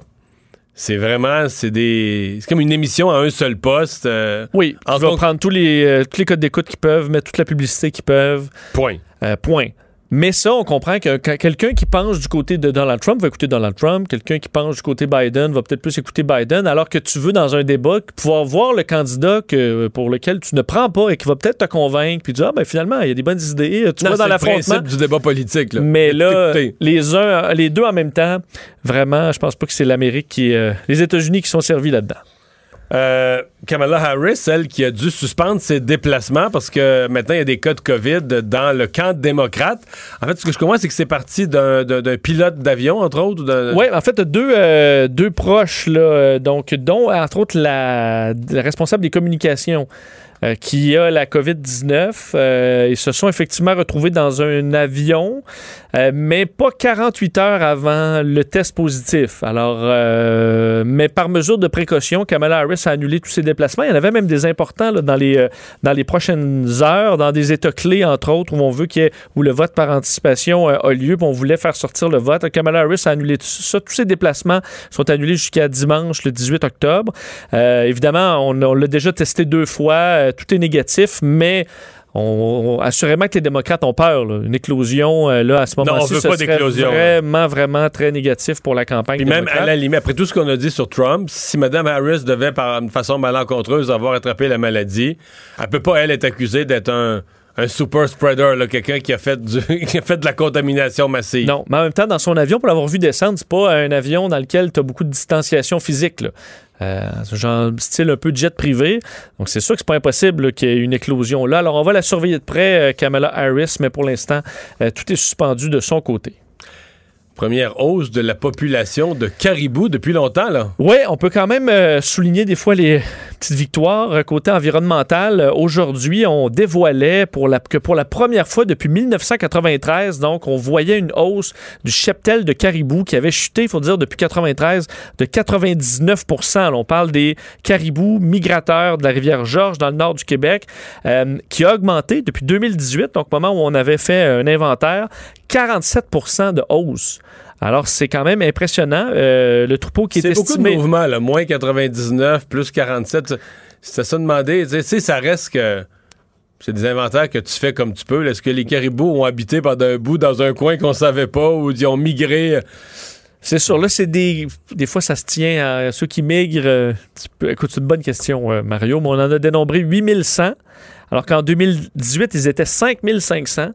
Euh, là où il y a quand même une statistique, c'est qu'on dit que chez les, euh, adultes, il y en a moins que, euh, qu'il y a deux ans. Par contre, c'est les jeunes, les fans, là, vraiment, où il y a eu, euh, disons, deux bonnes années. Alors, on espère que ces jeunes-là vont survivre pour aller euh, aider la population dont on s'inquiète depuis des décennies.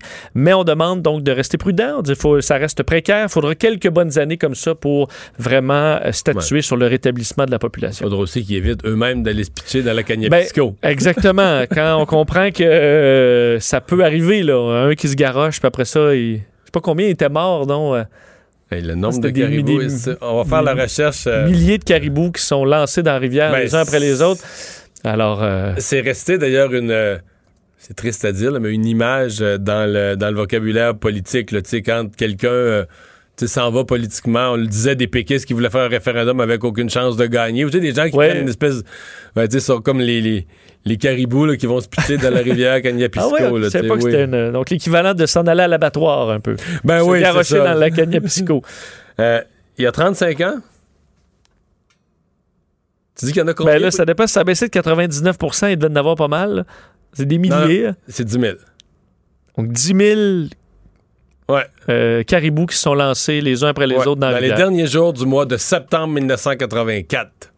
Donc, ça fait exactement 36 ans. Il y a 10 000, la rivière. Mon souvenir, c'est que il y avait un petit peu plus d'eau dans la rivière qu'habituellement, puis tout ça. puis les premiers caribous sont, sont passés dans la rivière. puis Ils n'ont pas averti les autres. ils n'ont pas crié, ils ont pas crié break celui d'en arrière. Ah, bon, que 10 000 fâche- caribous, avait- Oui, c'était triste. Oui, absolument. Euh, dans des autres nouvelles, est-ce que. C'est pas- c'est pas la fin du monde ce soir, là? Non, mais il y a quand même. T'es sûr, un- là? Euh, oui, mais il y a quand même quelque chose de dangereux euh, ce Bon. soir dans le ciel. À 8h56 ce soir, donc à notre heure, euh, deux satellites, enfin un satellite russe euh, désaffecté depuis des années, en fait qui a été lancé en 1989, le Cosmos 2004, et euh, un reste de fusée appartenant à la Chine, donc un- une, une- une espèce d'étage de fusée chinoise, vont se frôler dans l'espace et pourraient, selon certains chercheurs, on dit devraient passer à 39 pieds l'un de l'autre, qu'au niveau spatial, euh, C'est petit, là. c'est petit, euh, et qu'ils auraient, selon certains chercheurs, 10 peut-être de se frapper. Euh, et ce qui causerait, on parle d'un gros satellite de 800 kilos, 2 mètres de diamètre, euh, et si les deux se frappent, donc euh, en fait, je voyais, il y, a des, il y a des chercheurs qui disent 10% de chance, puis il y en a d'autres qui disent une chance sur 250 millions. Ça, c'est moins. Ça, c'est moins. Alors, mais si jamais ils se frappent, la grande inquiétude, évidemment, c'est les débris qui vont se répandre, une quantité de débris, là, des milliers, euh, sur une, quand même une un vaste étendue de l'espace. Et c'est qu'ensuite, ça peut causer de la destruction de d'autres satellites et faire des réactions en chaîne qui rendraient, c'est une inquiétude Mais chez c'est les pas des chercheurs. débris qui tomberaient sur Terre, parce qu'on est, on est trop, on est en C'est apesanteur. 900 qui est presque 1000 km en altitude. Alors, c'est c'est des débris, euh, même si le satellite au complet euh, tomberait sur Terre, euh, il pourrait se démantibuler. Mais là, c'est des petits débris qui se vont se retrouver l'espace. dans l'espace Et donc, peuvent aller abîmer d'autres satellites utiles. qui là feraient d'autres débris qui là détruirait d'autres satellites. Et l'inquiétude de chercheurs depuis des années, c'est qu'il y a une réaction en chaîne. Le film, euh, le film avec Sandra Bullock, là, c'est- c'est- c'est- sur l'espace, était justement basé sur ce phénomène-là, où il y a une réaction Parce en que si chaîne. t'as des grenades dans l'espace, c'est pas évident d'aller passer le râteau, là. Ben, exact, c'est pratiquement impossible. Puis une petite, euh, un petit éclat qui va à 10 000 km/h, ça fait un beau trou. Là. Alors, tu comprends une réaction en chaîne qui rendrait l'espace absolument inutilisable à l'infini. Là. Et Bon. ça, avec les satellites météorologiques de communication, on a besoin de protéger l'espace. c'est pour arriver, c'est en 2020, c'est ça. Ben, c'est pour... t'as tout à fait raison. On s'entend, même si le pire arrive, ça veut pas dire que ça va déclencher une réaction en chaîne, mais ça rajoute encore des milliers de débris à suivre. Et alors que SpaceX envoie des centaines et des centaines de satellites pour leur constellation là, de satellites qui va nous donner de l'Internet haute vitesse, il y a beaucoup d'inquiétudes sur le fait de surcharger l'espace et qu'un jour, on perde carrément ce... ce- c'est un- je veux dire, c'est très précieux, l'orbite terrestre où on a des satellites. Et si on rend ça... Si on le souille, ben, on pourra plus effectivement passer le râteau, le filet là-dedans. là. Ça va être trop compliqué. Bon. Même là- Greta Thunberg ne pourra pas euh, dépolluer ça. Donc, ce soir, à quelle heure déjà? là? 8h56, écoute, à la fin des town hall meetings, là, peut-être qu'on va voir au-dessus de Donald Trump euh, des étincelles. là, et on va dire, ça y est, Ils se sont frappés. ils se sont frappés. C'est la Chine et la, la Russie qui sont tenus responsables. Euh, China again, Ben oui. hein, ce qu'on pourrait dire. Euh, des robots dauphins bientôt dans les parcs aquatiques. Je termine là-dessus euh, et j'avais déjà sur- suivi ce dossier-là il y a plusieurs mois alors qu'on développait dans une compagnie américaine un dauphin animatronique. Alors c'est vraiment un dauphin qui ressemble à un dauphin. Là. Donc il est physiquement identique à un dauphin et non il seulement est en caoutchouc. il est en caoutchouc, mais nage, euh, réagit à certains stimuli, euh, peut sauter, euh, peut nager, il se promène. On dirait un vrai dauphin, Mario. Et ce qu'on voit comme opportunité pour bon, le monde entier, c'est que ce dauphin, qui pèse quand même 550 livres, 8 pieds de long, remplace les véritables dauphins qu'on retrouve dans des SeaWorld de ce monde. Où- C'est absurde, pas à peu près. parce que, évidemment, on veut limiter, on veut éviter que ces animaux-là intelligents se retrouvent en captivité. Alors, on pourrait juste aller dans des parcs aquatiques et avoir des animaux animatroniques, mais à l'identique. À ce compte-là, j'aime mieux aller voir un film de vrais dauphins que d'avoir des morceaux de plastique. Mais il t'arrosera pas le film. Mais voyons. Là, le dauphin, il peut faire... Il va t'envoyer de l'eau. Il peut total. sauter dans des cerceaux. On veut le faire sauter dans des cerceaux. euh, euh, donc, faire tout ce que le dauphin fait, mais sans avoir à avoir un vrai dauphin dans la piscine. Euh, Parce qu'on présume que le dauphin est malheureux. Oui. Et là, la batte- écoute, c'est 10 heures d'autonomie et coûte 3 millions de dollars par contre. Alors, ça prend un. Est-ce qu'on a des, des- des témoignages de dauphins? Qui disent qu'ils sont malheureux? Parce qu'il y a quand même beaucoup de gens qui défendent la thèse que les animaux, par exemple, dans des zoos comme ça, tu sais, qui n'ont pas, qui ont pas de préd- qui ont pas de prédateurs, euh, qui ont pas, tu sais, qui, qui, qui, qui ont pas à se battre pour leur nourriture, on leur donne le poisson. tout ça. Parce que, tu sais, la liberté, je comprends que, c'est toi, si tu vas en prison, tu vas trouver la vie plate, là. Oui. Mais c'est pas si évident, mettons, que. C'est pas évident, mettons, que, je sais pas, mais un antilope, là, qui, qui est dans la nature, là, puis tu lui dis, euh, Regarde bien, là, assis-toi- ici, là. Assis-toi ici. Moi, je te donne la nourriture, le foin est déjà coupé, tout là, t'es bien tranquille. Plus de lion qui te Le j'ai nourri. plus de lion qui te court au derrière, jamais, jamais. Le lion est dans une autre cage, à un kilomètre d'ici, là, puis il y a huit, huit rangées de barbelés, tu le verras jamais. Si tu te blesses à une patte, on te soigne. On te soigne. Si tu te blesses à une patte, tu t'es pas bouffé par le lion à 100%, là, tu, tu te fais soigner. Mais ça, je suis d'accord sur ça. Je pense qu'une marmotte, là, est mieux au, euh, au biodôme, là.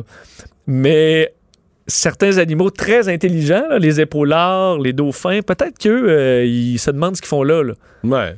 Peut-être que ça le demande pas non plus. Peut-être pas. Mais t'entends les cris, là. Alors, euh, euh, ben moi, je, je serais quand même impressionné de voir un paquet de dauphins robots sauter dans des cerceaux, là. Je dirais même pas. Non? Mais ça n'a pas rapport. Et on verra. 3 millions de dollars, on verra si certains euh, grands parcs aquatiques sont intéressés. Il pourrait y avoir des animaux réels, mettons un, aquarium de poissons réel. Puis, euh, dans certains cas, pour les poissons un peu plus difficiles à avoir en captivité, tu as des poissons euh, animatroniques. Alors, on risque de voir ça dans les prochaines années. Et euh, d'ailleurs, les groupes euh, de défense des animaux euh, saluent l'initiative. Alors, on verra peut-être ça.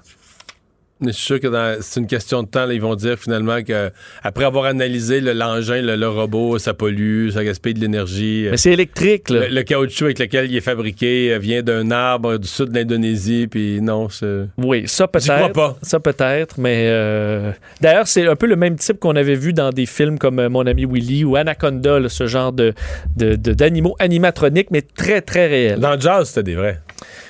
Bien sûr, on le voyait bien. Mario Dumont et Vincent Dessureau. Joignez-vous à la discussion. Appelez ou textez le 187 Cube Radio 1877 827 2346. Alors, euh, ben, tout le monde cherche des solutions, des alternatives face à cette, euh, face à cette pandémie, euh, pour la comprendre, pour y trouver les solutions. Et ceci est le cas en matière de recherche euh, scientifique. Luc Alain Giraldo est directeur général de l'Institut national de la recherche scientifique. Bonjour. Bonjour, M. Dumont. Et là, vous venez de lancer un, un- un grand concours. Euh, Expliquez-nous ça. Ben, euh, en effet, euh, l'INRS, euh, c'est une institution universitaire particulière. Elle a une mission qui lui a été donnée par le gouvernement du Québec de faire de la recherche sur des enjeux stratégiques pour la société québécoise. Alors, euh, compte tenu de la situation actuelle et de la détresse qu'on voit euh, chez tous nos concitoyens, euh, déjà, les profs qui sont à l'œuvre à l'INRS, à Armand Frappier ou à Urbanisation, Culture et Société, dans tous les centres, en fait, pour travailler sur des problèmes liés à ce- cette pandémie. Nous, nous avons pensé comme institution que nous devions faire notre part. Alors, nous avons euh, accumulé euh, de peine et de misère avec des compressions et des économies un fonds de développement euh, pour la recherche à l'INRS et nous avons décidé de contribuer un million de dollars, de faire un concours au sein de l'INRS un concours particulier où on demande aux profs, vous devez travailler sur la COVID. Ça doit être un projet nouveau, ça doit être un projet audacieux euh, qui pourrait ne pas marcher, mais s'il marche, ça va payer gros. Et on vous donne un an pour le faire et on vous donne 100 000 Donc, euh, Donc, on ça peut être en lien avec quoi? Les conséquences de la COVID, euh, des nouvelles façons de faire euh, qui, euh, qui sont imposées par la COVID? Est-ce que ça pourrait être en matière de... Je comprends que la recherche pour le vaccin, pis ces affaires-là, les recherches sont déjà entreprises. On n'est pas là-dedans du tout. On est dans d'autres types d'avancées qui pourraient être liées ou qui pourraient être nécessaires dans ce que la pandémie nous impose. Oui, mais les chercheurs de l'INRS sont déjà impliqués dans de la recherche sur les vaccins, mais ça, c'est de la recherche qui est subventionnée par des organisations Déjà. fédérales. Ou pas, oui. Alors, on voulait, nous autres, euh, faire quelque chose de plus court terme. Par exemple, euh, si on pouvait aider à trouver un test diagnostic rapide et efficace, euh, si on pouvait avoir une idée plus précise de la distribution du virus dans nos communautés à partir, par exemple, d'échantillonnage de l'eau d'égout ou des choses comme ça. Si on était capable de voir l'impact sociétal de, de l'isolement, euh, de, de, la vie nouvelle que nous devons vivre dans nos villes euh, cloisonnées, euh, si on était capable de développer euh, des méthodes pour être capable de traiter plus efficacement euh, cette maladie-là, euh, je pense qu'on pourrait peut-être euh, servir notre société euh, davantage que euh, qu'on le fait. Quand vous me dites un million, est-ce que c'est un gros projet de recherche d'un million que vous voulez euh, aider? Ou est-ce que ça pourrait, par exemple, être trois, quatre projets qui, se, qui se divisent le montant ou plus? Est-ce que c'est des projets ou c'est un projet auquel on donne le- le- le- la totale? C'est des projets. On ne veut pas mettre un million dans un seul projet. Je pense que euh, souvent, la diversité, euh, d'éparpiller nos, nos, comme un investissement, si vous voulez, la diversité peut aider. Fait que c'est des projets qu'on finance à la hauteur de 100 000 pour une année et, euh, si nécessaire, on pourrait subventionner pour une deuxième année. Et on, on- serait prêt à financer cinq projets euh, de front jusqu'à deux ans. OK. Euh, vous, euh, des, projets qui s'adressent euh, à, vos, professeurs, donc on parle vraiment à l'interne, donc des professeurs, parce qu'il y a qui à l'INRS? On dit un institut universitaire, en même temps, il n'y a personne qui est au baccalauréat. C'est quoi, des étudiants à maîtrise, au doctorat, qui sont, qui sont dans- rendus dans le domaine de la recherche, à l'étape de la recherche? Oui. Effectivement, l'INRS se caractérise par un institut de recherche qui est exclusivement dirigé vers la formation au cycle supérieur. Donc, on n'a pas de premier cycle. Nos, nos professeurs, donc, enseignent pas. Ils sont payés exclusivement euh, pour l'INRS et à 100 pour faire de la recherche. La conséquence de ça, c'est que les chercheurs de l'INRS ont une puissance de recherche, même si on est peu nombreux, particulièrement élevée, par exemple en termes de, de de recherche, c'est-à-dire la quantité de subventions de recherche par professeur. On est numéro 2 au Canada, on est numéro 1 OK. au Québec et ça fait 10 ans. Il y a Donc, combien, euh, combien d'étudiants euh, au total euh, de, des niveaux supérieurs qui, qui se joignent à ces enseignants-là dans des projets de recherche? Il y a à peu près 800 étudiants qui sont impliqués dans la recherche à l'INRS et environ 150 professeurs. Donc, c'est presque 1000 personnes qui font de la recherche. Là. Absolument. Puis il y a un personnel de soutien de haute qualité, des techniciens, des professionnels de recherche, euh, du personnel de bureau. Euh, c'est vraiment toute une organisation qui est euh, spécifiquement dirigée vers de la recherche sur des domaines stratégiques pour la société québécoise. Mhm. Mais on va, on va attendre. Donc, c'est- je suppose que compte tenu que c'est pour la COVID, il faut faire vite. C'est jusqu'à quand que les gens euh, peuvent vous soumettre des. Vos gens peuvent vous soumettre des projets? Donc, euh, le concours a été lancé aujourd'hui. Euh, les demandes vont être évaluées au cours du mois de novembre, décembre, et l'argent va être libéré au mois de janvier pour commencer. Et on se croise les doigts qu'effectivement, il va sortir quelque chose d'utile. Ça n'a pas besoin d'être un vaccin, ça n'a pas besoin d'être quelque chose de grandiose, mais quelque chose qui va être utile pour soulager euh, ce problème, soulager la société québécoise de ce problème euh, qui est mondial, mais qui nous afflige particulièrement. Qui secoue quand même le monde des sciences, là. Beaucoup, beaucoup. Et puis, il faut faire attention, il ne faut pas tout mettre nos œufs dans le, dans le panier de la santé. Je veux dire, euh, il y, a, il y a. Ce que ça montre, cette pandémie-là, c'est qu'un organisme biologique, un virus, peut avoir des effets sur la santé, sur l'économie, sur la société, euh, sur la santé mentale, euh, sur le monde de l'éducation, sur notre façon de travailler. Je veux dire, c'est global. Là. Et je pense qu'il faut, euh, il faut s'attarder à l'ensemble des problèmes qui sont soulevés par cette pandémie-là. Vous parlez du monde de l'éducation. Euh, Je, lance ça comme ça, mais si quelqu'un vous arrivait avec un projet de recherche, par exemple, sur un nouvel outil technologique qui puisse révolutionner la façon euh, d'enseigner à distance ou de d'aider une classe, est-ce que ça, c'est est-ce que c'est trop loin, trop indirect par rapport à la COVID ou on est encore dans les effets de la COVID, là, dans, si on est à, améliorer l'éducation pour ceux qui, sont obligés d'être à distance? Oui, mais ça c'est extraordinaire. L'INRS n'a pas ce, ce domaine-là, par exemple la technopédagogie, euh, dans son arsenal de- d'expertise. Fait que c'est- ça n'a pas été retenu dans les dans les, euh, les thèmes les qu'on a, a lancés. Mais effectivement, euh, je pense que, par exemple, une alliance entre des gens euh, en télécommunication puis des gens, par exemple, à la TELUC, qui seraient capables de se mettre ensemble pour être capables de créer des classes virtuelles, là. pas juste un ordinateur plate là, euh, devant nous, mais euh, des classes à trois dimensions virtuelles où on pourrait sentir qu'on participe, ça serait déjà euh, pas de géant. Mhm. Monsieur euh, Géraldo, merci d'avoir été avec nous, puis on va surveiller euh, ce qui va sortir comme projet de recherche de votre concours. Merci. Merci Au revoir. beaucoup. Au revoir. Luc Alain Giraldo, directeur général de l'Institut national de recherche scientifique. Intéressant, penses-tu qu'il y a quelques scientifiques qui sont un peu découragés de ce qui se passe? Là?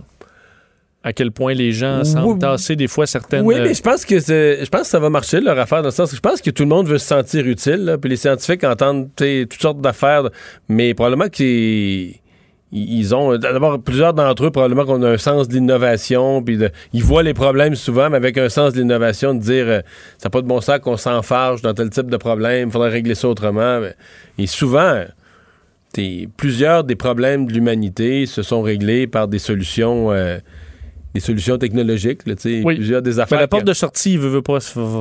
Ultime, ce sera la science. Ouais.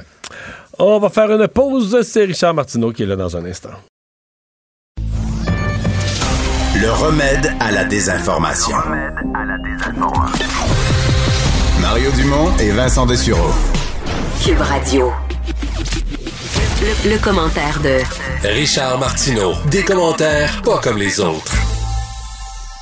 Bonjour Richard. Salut, c'est pas drôle, hein, Gilbert Rozon. Le gars veut dormir, il est fatigué, il dort le matin, il y a une fille qui saute dessus, il dit ça me tente pas, va-t'en donc, va-t'en donc, puis elle veut, elle veut l'avoir, puis tout ça. Puis là, il se laisse faire, dit coudon, tu sais, garde-toi, prends ton plaisir. Pas drôle.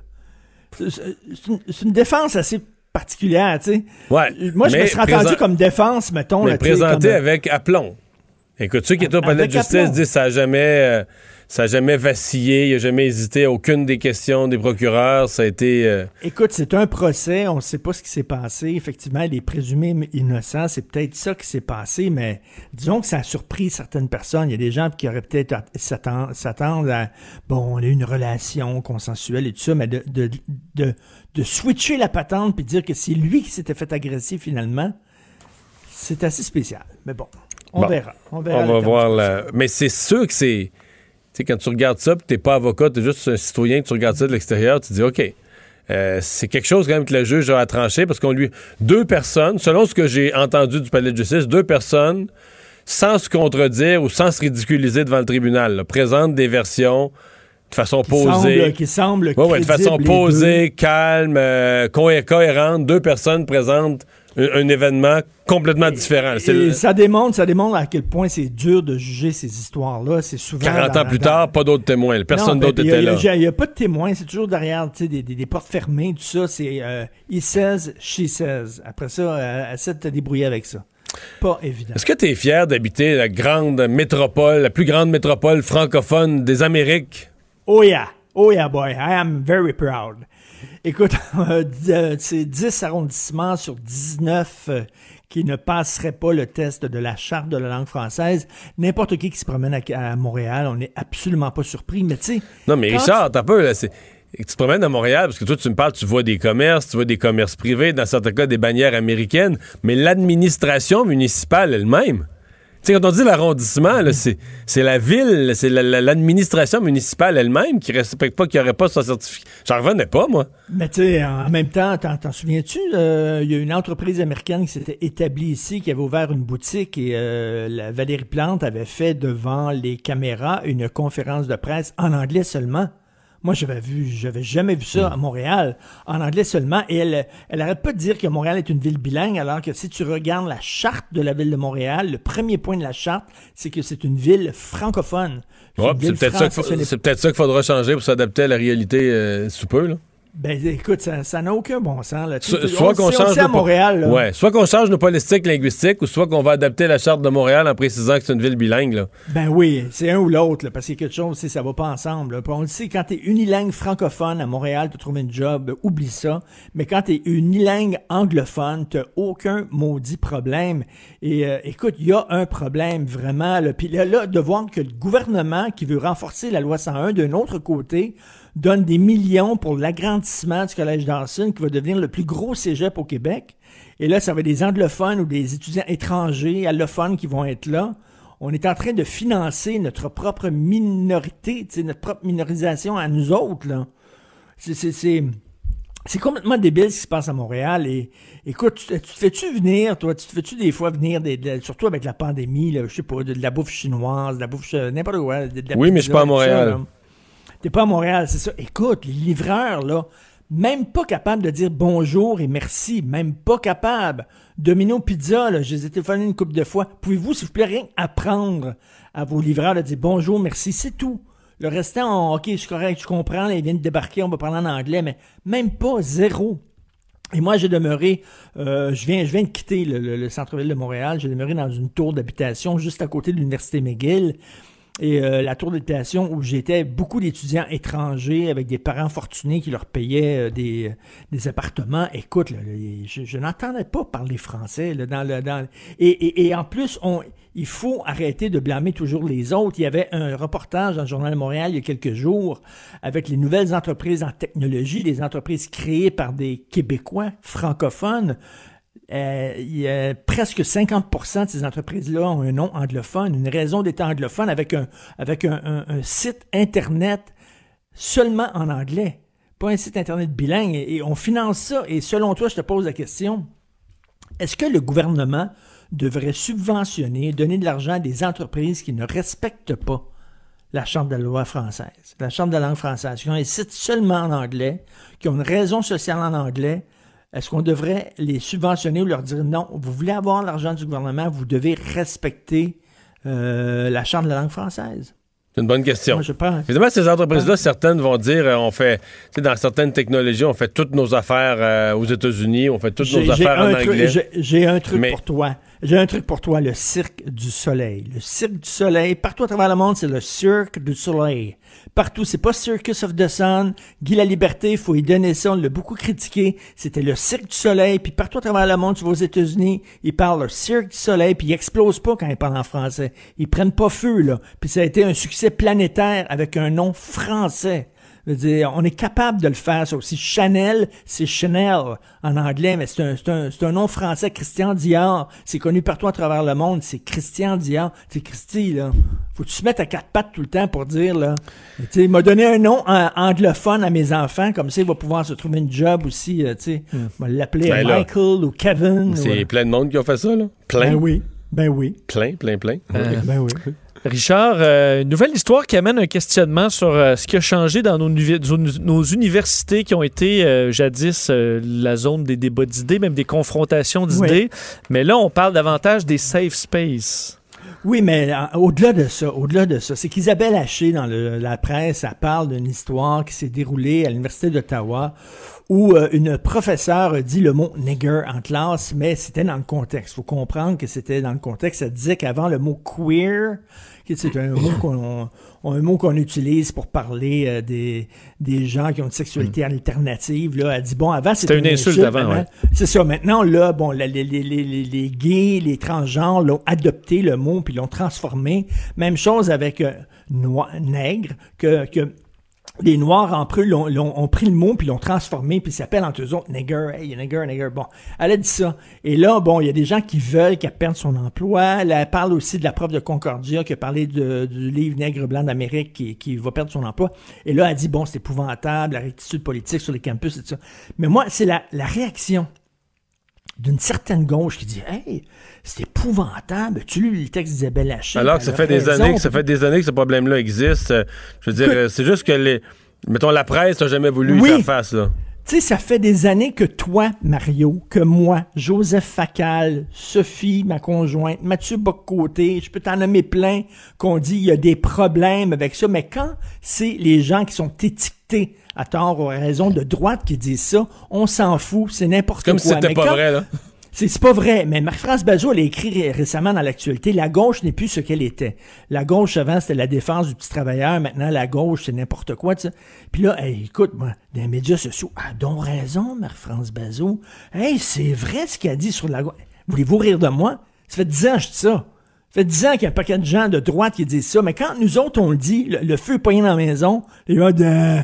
Bah. Mais parce que ce qui est dénoncé dans, dans cet article-là sur l'Université d'Ottawa, on a eu ça à l'UQAM en masse, là. Ben oui. À Concordia, tu l'as dit. mais, je veux dire, on a eu ça au Attends, mais Québec. là, il- il- il- elle était où Isabelle Haché quand euh, Mathieu Bock-Côté s'est fait interdire là, de, de, de prononcer des, des discours puis tout ça?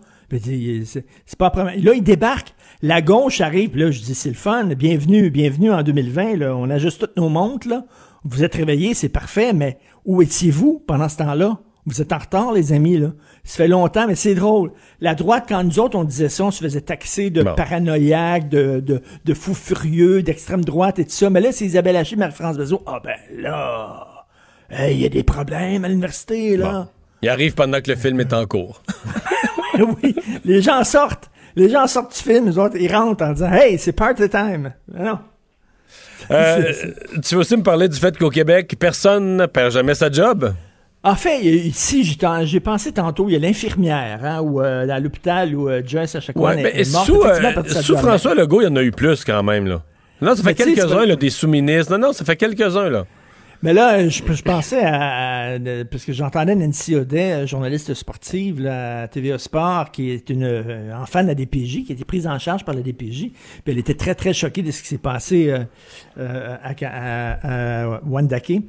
Et euh, elle dit, euh, ben, il y a eu des signalements, il n'y a rien eu. Comme la même chose à Granby aussi. Puis on se, on se pose la question, ça arrive-tu que des gens perdent des jobs? Souviens-toi le, le cafouillage énorme de l'autoroute 13, je crois, avec euh, Oui. le déneigement qui était fautif. Il y a des gens, il y a des gens qui sont morts, il y a des gens qui, qui ont passé la nuit dans leur troc.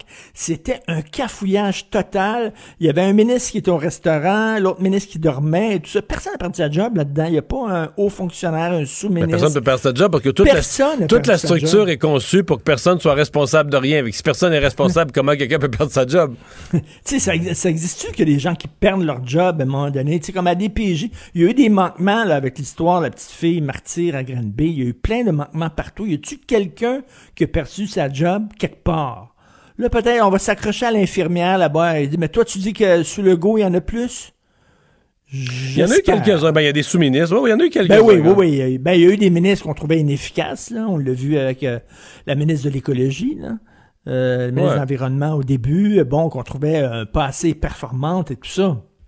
Mais que des gens dans des postes, là, je sais pas, dans des, dans des hôpitaux, dans des organismes comme la DPJ, tout ça, qui perdent leur job parce qu'ils l'ont échappé solide, c'est rare. Non, mais au niveau des, des fonctionnaires, au niveau de la fonction publique, là, écoute, faudrait qu'on me corrige la, façon dont c'est rédigé. Mais il y a une règle dans la fonction publique qui met très clairement quelqu'un peut perdre sa job, par exemple, s'il commet un crime, un crime à caractère sexuel, s'il vole du matériel, c'est. Mais l'incompétence ne peut pas être peut- Je ne vais pas me tromper sur les termes exacts. Un avocat en droit du travail sera meilleur que moi, mais l'incompétence ne peut pas être invoquée pour un congédiement. Ça, c'est une des règles, c'est- de, une des règles de la loi sur la fonction publique et des conventions collectives. là. Mais souviens-toi aussi des chauffeurs d'autobus qui étaient sous ou alors euh, qui dormaient ou euh, euh, des chauffeurs de, de, de déneigeuses et des choses comme ça aussi qui étaient tout croches et que on dirait que puis des profs. Est-ce qu'il y a un prof qui a perdu sa job au cours des dernières années au Québec? Écoute, euh, il il y a des statistiques là-dessus. C'est euh, pour des. Oui, c'est même le journal faisait un dossier là-dessus. C'est très, très, très, très peu. Ça se peut même pas, mais c'est genre, c'est une poignée. Ça se compte ses doigts de la main chaque année. Et c'est toujours des cas.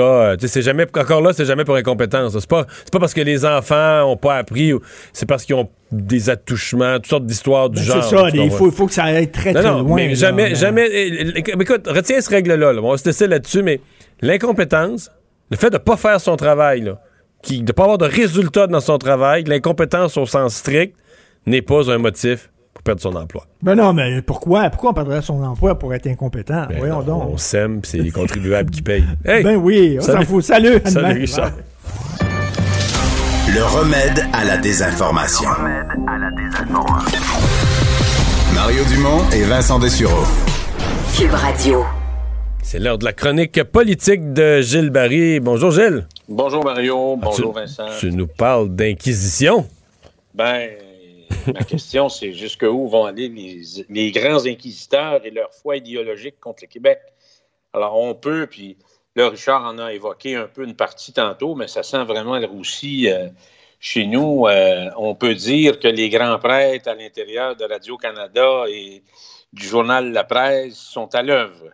Et on, on l'a remarqué, on le remarque de plus en plus. Puis depuis le début de la pandémie aussi, il y a eu toutes sortes de subtilités, mais pour les gens qui suivent la politique, on voit que euh, les gens sont vraiment en mouvement.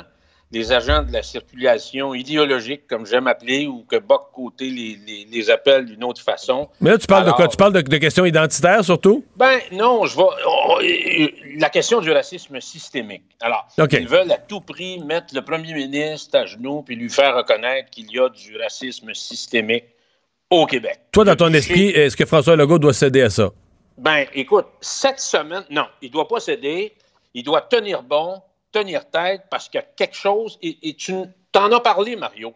Euh, alors, donc, la conférence de presse de mardi du premier ministre, là, c'était véritablement là, nos vrais donneurs de leçons en mouvement, du pur combat. Ils étaient en mode euh, voulant forcer le PM, avaler leurs couleuvres, leurs crapauds, qui cachent dans le fond autre chose. Hein?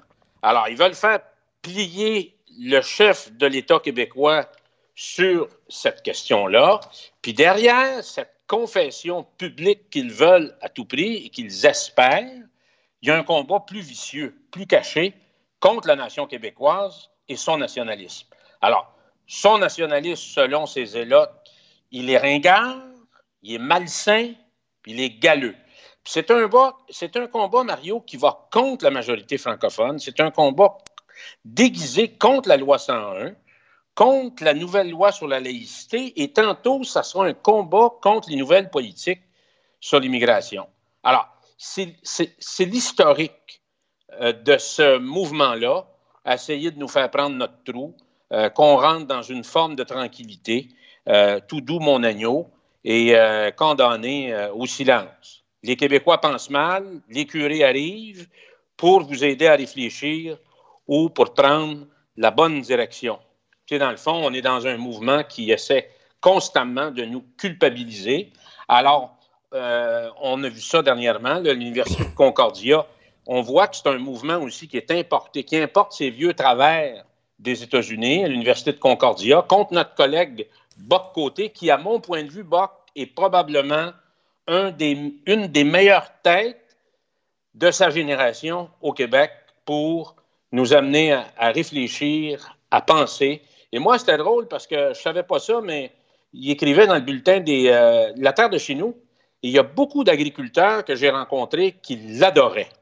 Alors, euh, c'est pas juste un, un type qui est ancré là, sur une pensée euh, urbaine Intellectuel urbain, non, pas du tout. qui, qui touche profondément euh, Mais- la vie collective des citoyens, qu'ils soient à Rivière-du-Loup, Témiscamingue ou, ou sur la Côte-Nord. Mais euh, euh, Gilles, ce qui devient euh, à la longue fatigant, c'est à un moment donné cette impression que, exemple, là, on, on nous a plaidé, euh, tu sais, à une époque, la diversité culturelle. Toutes les cultures sont importantes, faut faire de la place sur Terre. Puis là, tout à coup, nous autres au Québec, toutes les cultures, c'est importante, mais pas, euh, Pas la nôtre. pas, pas Félix Leclerc, pas la culture de la majorité. Celle-là, il faudrait qu'elle s'efface, là. Il faudrait tout effacer ça. Moi, je te dis, Mario, là, c'est devenu tellement un enjeu national d'intérêt pour la nation québécoise. Ça tu te rappelles, Mario, il y a, deux affaires qui m'ont frappé en politique où on va au-delà des partis quand il y a un enjeu national qui peut effectivement euh, confronter ou affecter d'une façon qui, qui peut avoir l'effet coup de poing dans l'estomac euh, collectif. C'était la main tendue de M. Parizeau à M. Bourassa. Cette fameuse journée où M. Bourassa, en Chambre, déclare que le Québec sera libre de ses choix et de son destin. M. Parizeau se lève, traverse le parquet et donne la main à son premier ministre, lui disant qu'il était pour travailler avec lui. Et Bernard Landry, qui ra- rappelait souvent la patrie avant les intérêts du parti. Alors, M. Saint-Pierre Plamondon, qui veut faire nouveau, a la chance actuellement de tendre la main à son premier ministre. Et moi, je pense que c'est une façon de renforcer le PQ. Tu sais, c'est quand tu fais du vélo dans une course, là, tu peux te mettre euh, près d'un autre qui va te traîner un peu plus. euh, ça va te permettre d'aller plus vite, puis d'aller plus loin. Euh, moi, je pense qu'on a une occasion ici, Mario, de rassembler les nationalistes autour de cet enjeu-là, parce que, dans le fond, ce qu'ils vont vouloir, le jour où il va plier, on va vouloir qu'il liche le trottoir puis qu'il mange d'asphalte. On va aller plus loin. Et là, ça va, on va lui demander encore plus, encore plus. Et tu l'as évoqué, c'est définitivement, ils vont essayer de frapper sa loi 101. Ils vont essayer de frapper sur la laïcité. Mais- Puis, d'après moi, on va rouvrir une canne de verre pour longtemps. Et ça, ça ne règle pas les problèmes, Mario. Tu non. comprends? Non, parce qu'il y a Ça des problèmes de racisme là, bien réels euh, de terrain. Et, et- et, euh, l'autre jour, euh, Yann Lafrenière, là, quand il a commencé son nouveau mandat, il était quand même prudent dans ses propos au début, début. là. mais il a quand même dit quelque chose d'important sur le fait que, tu sais, si tu, mettons, prenons les questions autochtones. si tu vas dans une communauté autochtone où il y a des problèmes d'accès aux services, dans certains cas, il y a des problèmes d'accès à l'eau potable, toutes sortes de problèmes, des qualités de services d'éducation, etc., les gens, ils vont te parler de ça, de leur vécu. C'est pas vrai qu'ils vont te parler de racisme systémique, puis qu'ils vont, ils vont, s'accrocher sur un mot, puis ils vont dire si tu n'utilises pas le mot, nous autres. Je veux dire, euh, c'est un, c'est un débat, cela, euh, Mario? tout autre niveau. Là. Tu as tout à fait raison. Moi, j'ai grandi à côté des communautés algonquines euh, au Témiscamingue. Ces gens-là, j'ai joué au baseball, j'ai joué au hockey avec eux autres. J'en retiens des souvenirs inoubliables. Et dans le fond, qu'est-ce qu'ils ont besoin? C'est un appui- qu'on les comprenne au niveau de l'éducation, de la formation professionnelle, du travail. De l'emploi pour leurs jeunes. Ça, c'est fondamental. Ils ont beaucoup de jeunes, ils ont des enfants, ils veulent qu'il y y ait du travail. Exactement, des bons salaires. L'autre affaire, c'est les services de santé, les services sociaux, puis probablement une approche particulière au niveau de la DPJ. Puis l'autre, c'est les infrastructures. Ça n'a aucun sens qu'en 2020, il y a effectivement des communautés qui n'ont pas d'eau potable. Mais ça, il faudrait probablement tourner aussi l'œil vers Ottawa et questionner des choses qui n'ont jamais été faites. C'est ça le, le problème. Et moi, Mario, juste pour terminer, tu l'as évoqué, c'est extrêmement important. Il y a un chef qui est, porteur d'un souffle d'espoir, de solidarité puis d'amitié euh, euh, au niveau des Atikamekw envers le peuple québécois. C'est le nouveau chef. Et moi, je pense qu'il faut tout mettre en œuvre pour être en mesure de trouver un accord puis de- de- de- d'avancer avec euh, la communauté. Tu parlais, Atikamekw. ouais. On- on- il nous reste une minute. là. tu parlais de procès idéologique tantôt. Est-ce que tu as trouvé qu'il y en avait un à, à l'endroit de Yann Lafrenière sur son métier? Sur le fait, sur le complète- que lui, peu importe Ben ouais. ce qu'il est comme être humain, parce qu'il est passé dans le rôle de policier, il ne serait plus admissible à devenir ministre des Affaires autochtones. C'est ça que je te disais tantôt, la police de la pensée, là, puis le- les gens qui, doivent déjà au départ dire ça c'est bon, ça c'est pas bon. Lui, il est pas bon parce qu'il est une police. C'est complètement capoté, Mario. Parce que là, il faudrait mettre une liste de, de ce que tu as fait avant qui va te permettre d'être, euh, d'avoir, de remplir les conditions pour devenir ministre responsable de ça. Moi, je pense que tu as une bonne volonté, le cœur à bonne place, beaucoup, beaucoup, beaucoup d'écoute, peut être en mesure d'être patient, puis de, de saisir euh, quelles sont les volontés de ces gens-là, parce que dans les communautés aussi, c'est pas unanime, hein? Les communautés, Ben non, à l'intérieur ben de la ben communauté, c'est divisé. Mais moi, je pense que le choix est excellent et je suis convaincu, il faut le suivre, il faut qu'il soit jugé au résultat. C'est ça qui est important. Le reste, là, on peut s'en passer. Puis en tout cas, à date, à date tout ce qu'on voit, c'est qu'il a commencé la tournée téléphonique des grands chefs, puis des, des chefs de chacune des, des nations et des communautés. Puis les gens, les gens semblent plutôt contents des premières conversations qu'ils ont avec lui. Là. Fait que, Oui, euh, laissons- j'espère, moi, qu'il va fouiller aussi, parce qu'il y a des gens qui sont porteurs de la mémoire historique des relations avec les communautés euh, des Premières Nations au Québec. Il y a des gens qui ont travaillé pendant des décennies avec ces gens-là. Ils ont beaucoup d'expérience, beaucoup d'expertise. Ils peuvent le conseiller, ils peuvent l'amener à, à se faire une idée, à se faire une tête, parce qu'on Hmm. Et est des en fois- deux. et on des est- fois- on est- ouais. Et des fois, on ils sont juste pas 2000. plus loin que le téléphone. Hey, merci beaucoup, Gilles. Merci, Mario. On s'arrête pour la Mario Dumont, un vent d'air frais. Pas étonnant que la politique soit sa deuxième nature. Vous écoutez Mario Dumont et Vincent Dessureau. Cube Radio. Cube Radio. En direct à LCN.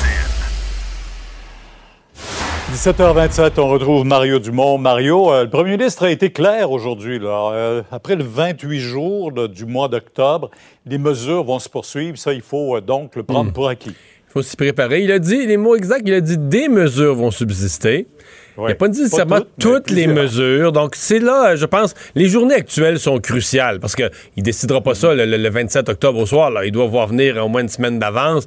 Donc, les chiffres des prochains jours, est-ce que ce sera aussi... Moi, tu penses que c'est impensable que toutes les régions qui sont actuellement rouges, donc qui ont toutes les, mesures euh, plus restrictives, que toutes vont passer au orange dans la même journée? Ça, ça n'arrivera pas. Est-ce qu'on pourrait quand même devenir encourageant si une ou quelques régions du Québec où vraiment le bilan s'est amélioré, le nombre de cas a baissé. Pour l'instant, on les voit pas vraiment, mais ça va peut-être se produire.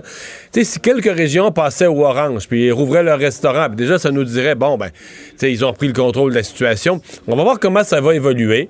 Mais bon, en même temps, euh, M. Legault prépare les esprits au fait que pour, pour les mesures, quelque chose va perdurer après le 28 octobre mais garde, euh, bon, avec l'Halloween, euh, garde quand même certains messages optimistes sur euh, l'espoir d'un retour à une certaine normalité. Puis c'est un peu, c'est un peu l'histoire de cet automne. Là, on est pris entre deux, entre la volonté de- d'une vie la plus normale possible.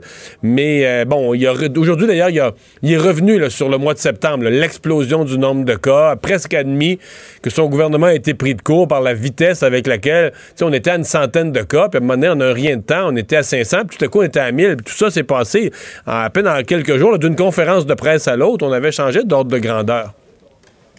Oui.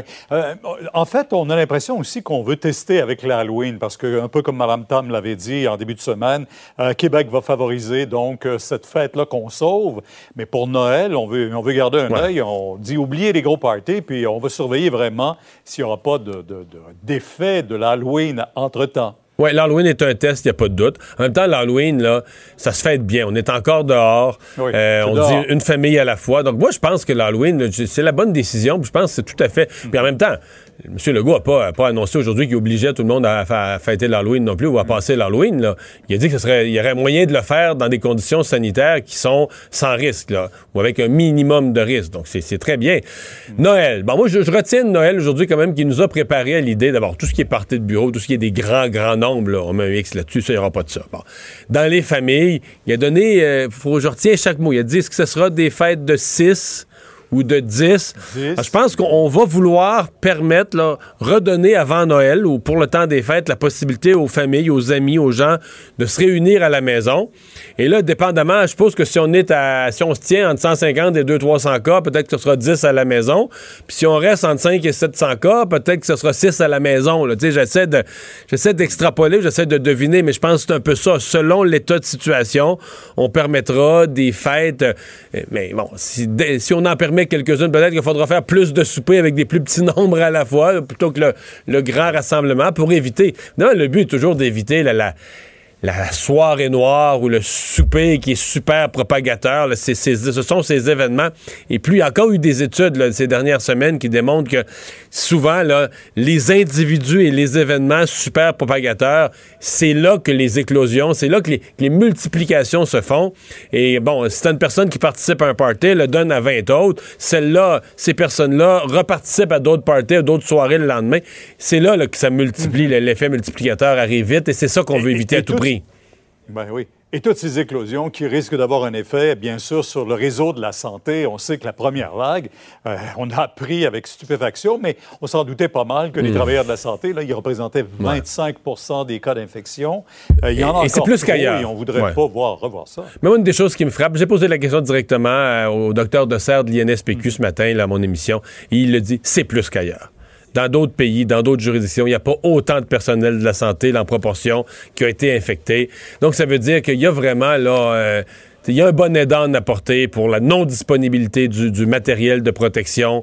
Euh, Il y a une responsabilité. Le système de santé n'est pas performant. On en a eu un autre exemple. N'a pas euh, le, passage des gens d'un secteur à un autre, le, manque de personnel, toute une série de faiblesses qui ont fait que c'est un cercle vicieux. Là, parce qu'on avait ces faiblesses-là, le personnel s'est plus infecté. Parce que le personnel était plus infecté, mais ils ont eu plus d'absentéisme. Il y en a que, il y en a qui ont carrément eu des dépressions ou du surmenage lié à ça. Donc, les, les problèmes ont empiré la situation dans le système, puis la situation pire dans le système a fait quitter des gens qui ont empiré le problème. Puis là, on a été pris dans ce cercle vicieux-là.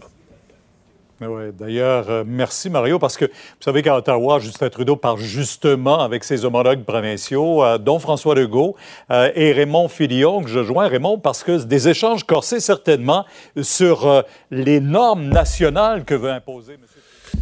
Alors, euh, Vincent, donc, dans ce qu'on surveille ce soir, euh, il y a pas mal de choses qui se passent aux États-Unis, mais là, à la veille euh, des, euh, de, de, de- de ces réunions avec le public, là, il y a M. Trump qui en a une petite dernière qui, qui tombe dessus. Oui, le sénateur Ben Sassy, qui est le sénateur républicain du Nebraska, qui n'est pas un fan de Donald Trump, mais les deux s'étaient rapprochés un peu après qu'il y a eu des critiques en 2016. Euh, le Washington Examiner a sorti un appel téléphonique dont on ignore tous les détails, mais de son côté, euh, dans sa campagne, on a confirmé que c'était bel et bien ses propos. Vraiment, le critique Trump, comme on a rarement entendu un républicain euh, critiquer Trump, disant qu'il embrasse le- les fesses des dictateurs. qu'il Il a a vraiment ab- dit ça? Oui, oui, kiss dictators' butts. Il, en- Euh, il embrasse le derrière des dictateurs. qu'il abandonne nos alliés, qui, s'est- qui a pas levé le petit doigt pour Hong Kong, qui a laissé les Ouïghours là, dans des camps euh, de, de- de concentration, qu'il rit des euh, religieux alors que les portes sont fermées, qu'il flirte avec les, les suprémacistes blancs, qu'il a des obsessions politiques stupides, la façon dont il traite les femmes, parle également qu'il dépense comme un drunken sailor, comme un marin sous, euh, et qu'il risque de faire des dommages euh, irréparables au Parti républicain, disant si les jeunes deviennent des démocrates de façon permanente et si les femmes deviennent des, démocrates de façon permanente en raison de ces agissements, ben, on va payer le prix pendant des décennies. Alors, je te dirais, pas un grand fan, alors que ce soir, 20 Non, mais il n'a pas dit ça publié au téléphone à quelqu'un. à quelqu'un, mais ça montre quand même qu'il y a Non, non, ça, montre, ça démontre qu'il disait ce qu'il pense vraiment, Il disait ce qu'il pense vraiment. mais il pensait pas que ça allait être publié avant le vote. Là. Je pense pas, non. Et euh, ce soir, que le président Trump va être content de ça? à mon avis, il va dire que c'est le pire euh, euh, jamais vu aux États-Unis. On verra. Il sera euh, donc à NBC ce soir 20h et Biden à ABC ce soir 20h. Alors, euh, Et Pierre, Bruno, et Pierre Bruno, Jean-Marc Léger, moi-même, Emmanuel Latraverse, à LCN, avec une émission spéciale de- aux mêmes heures de 8 à 9 sur tout ça et sur l'émission l'élection américaine. On vous, le on vous souhaite une belle soirée. On vous retrouve demain, 15h30. Cube Radio.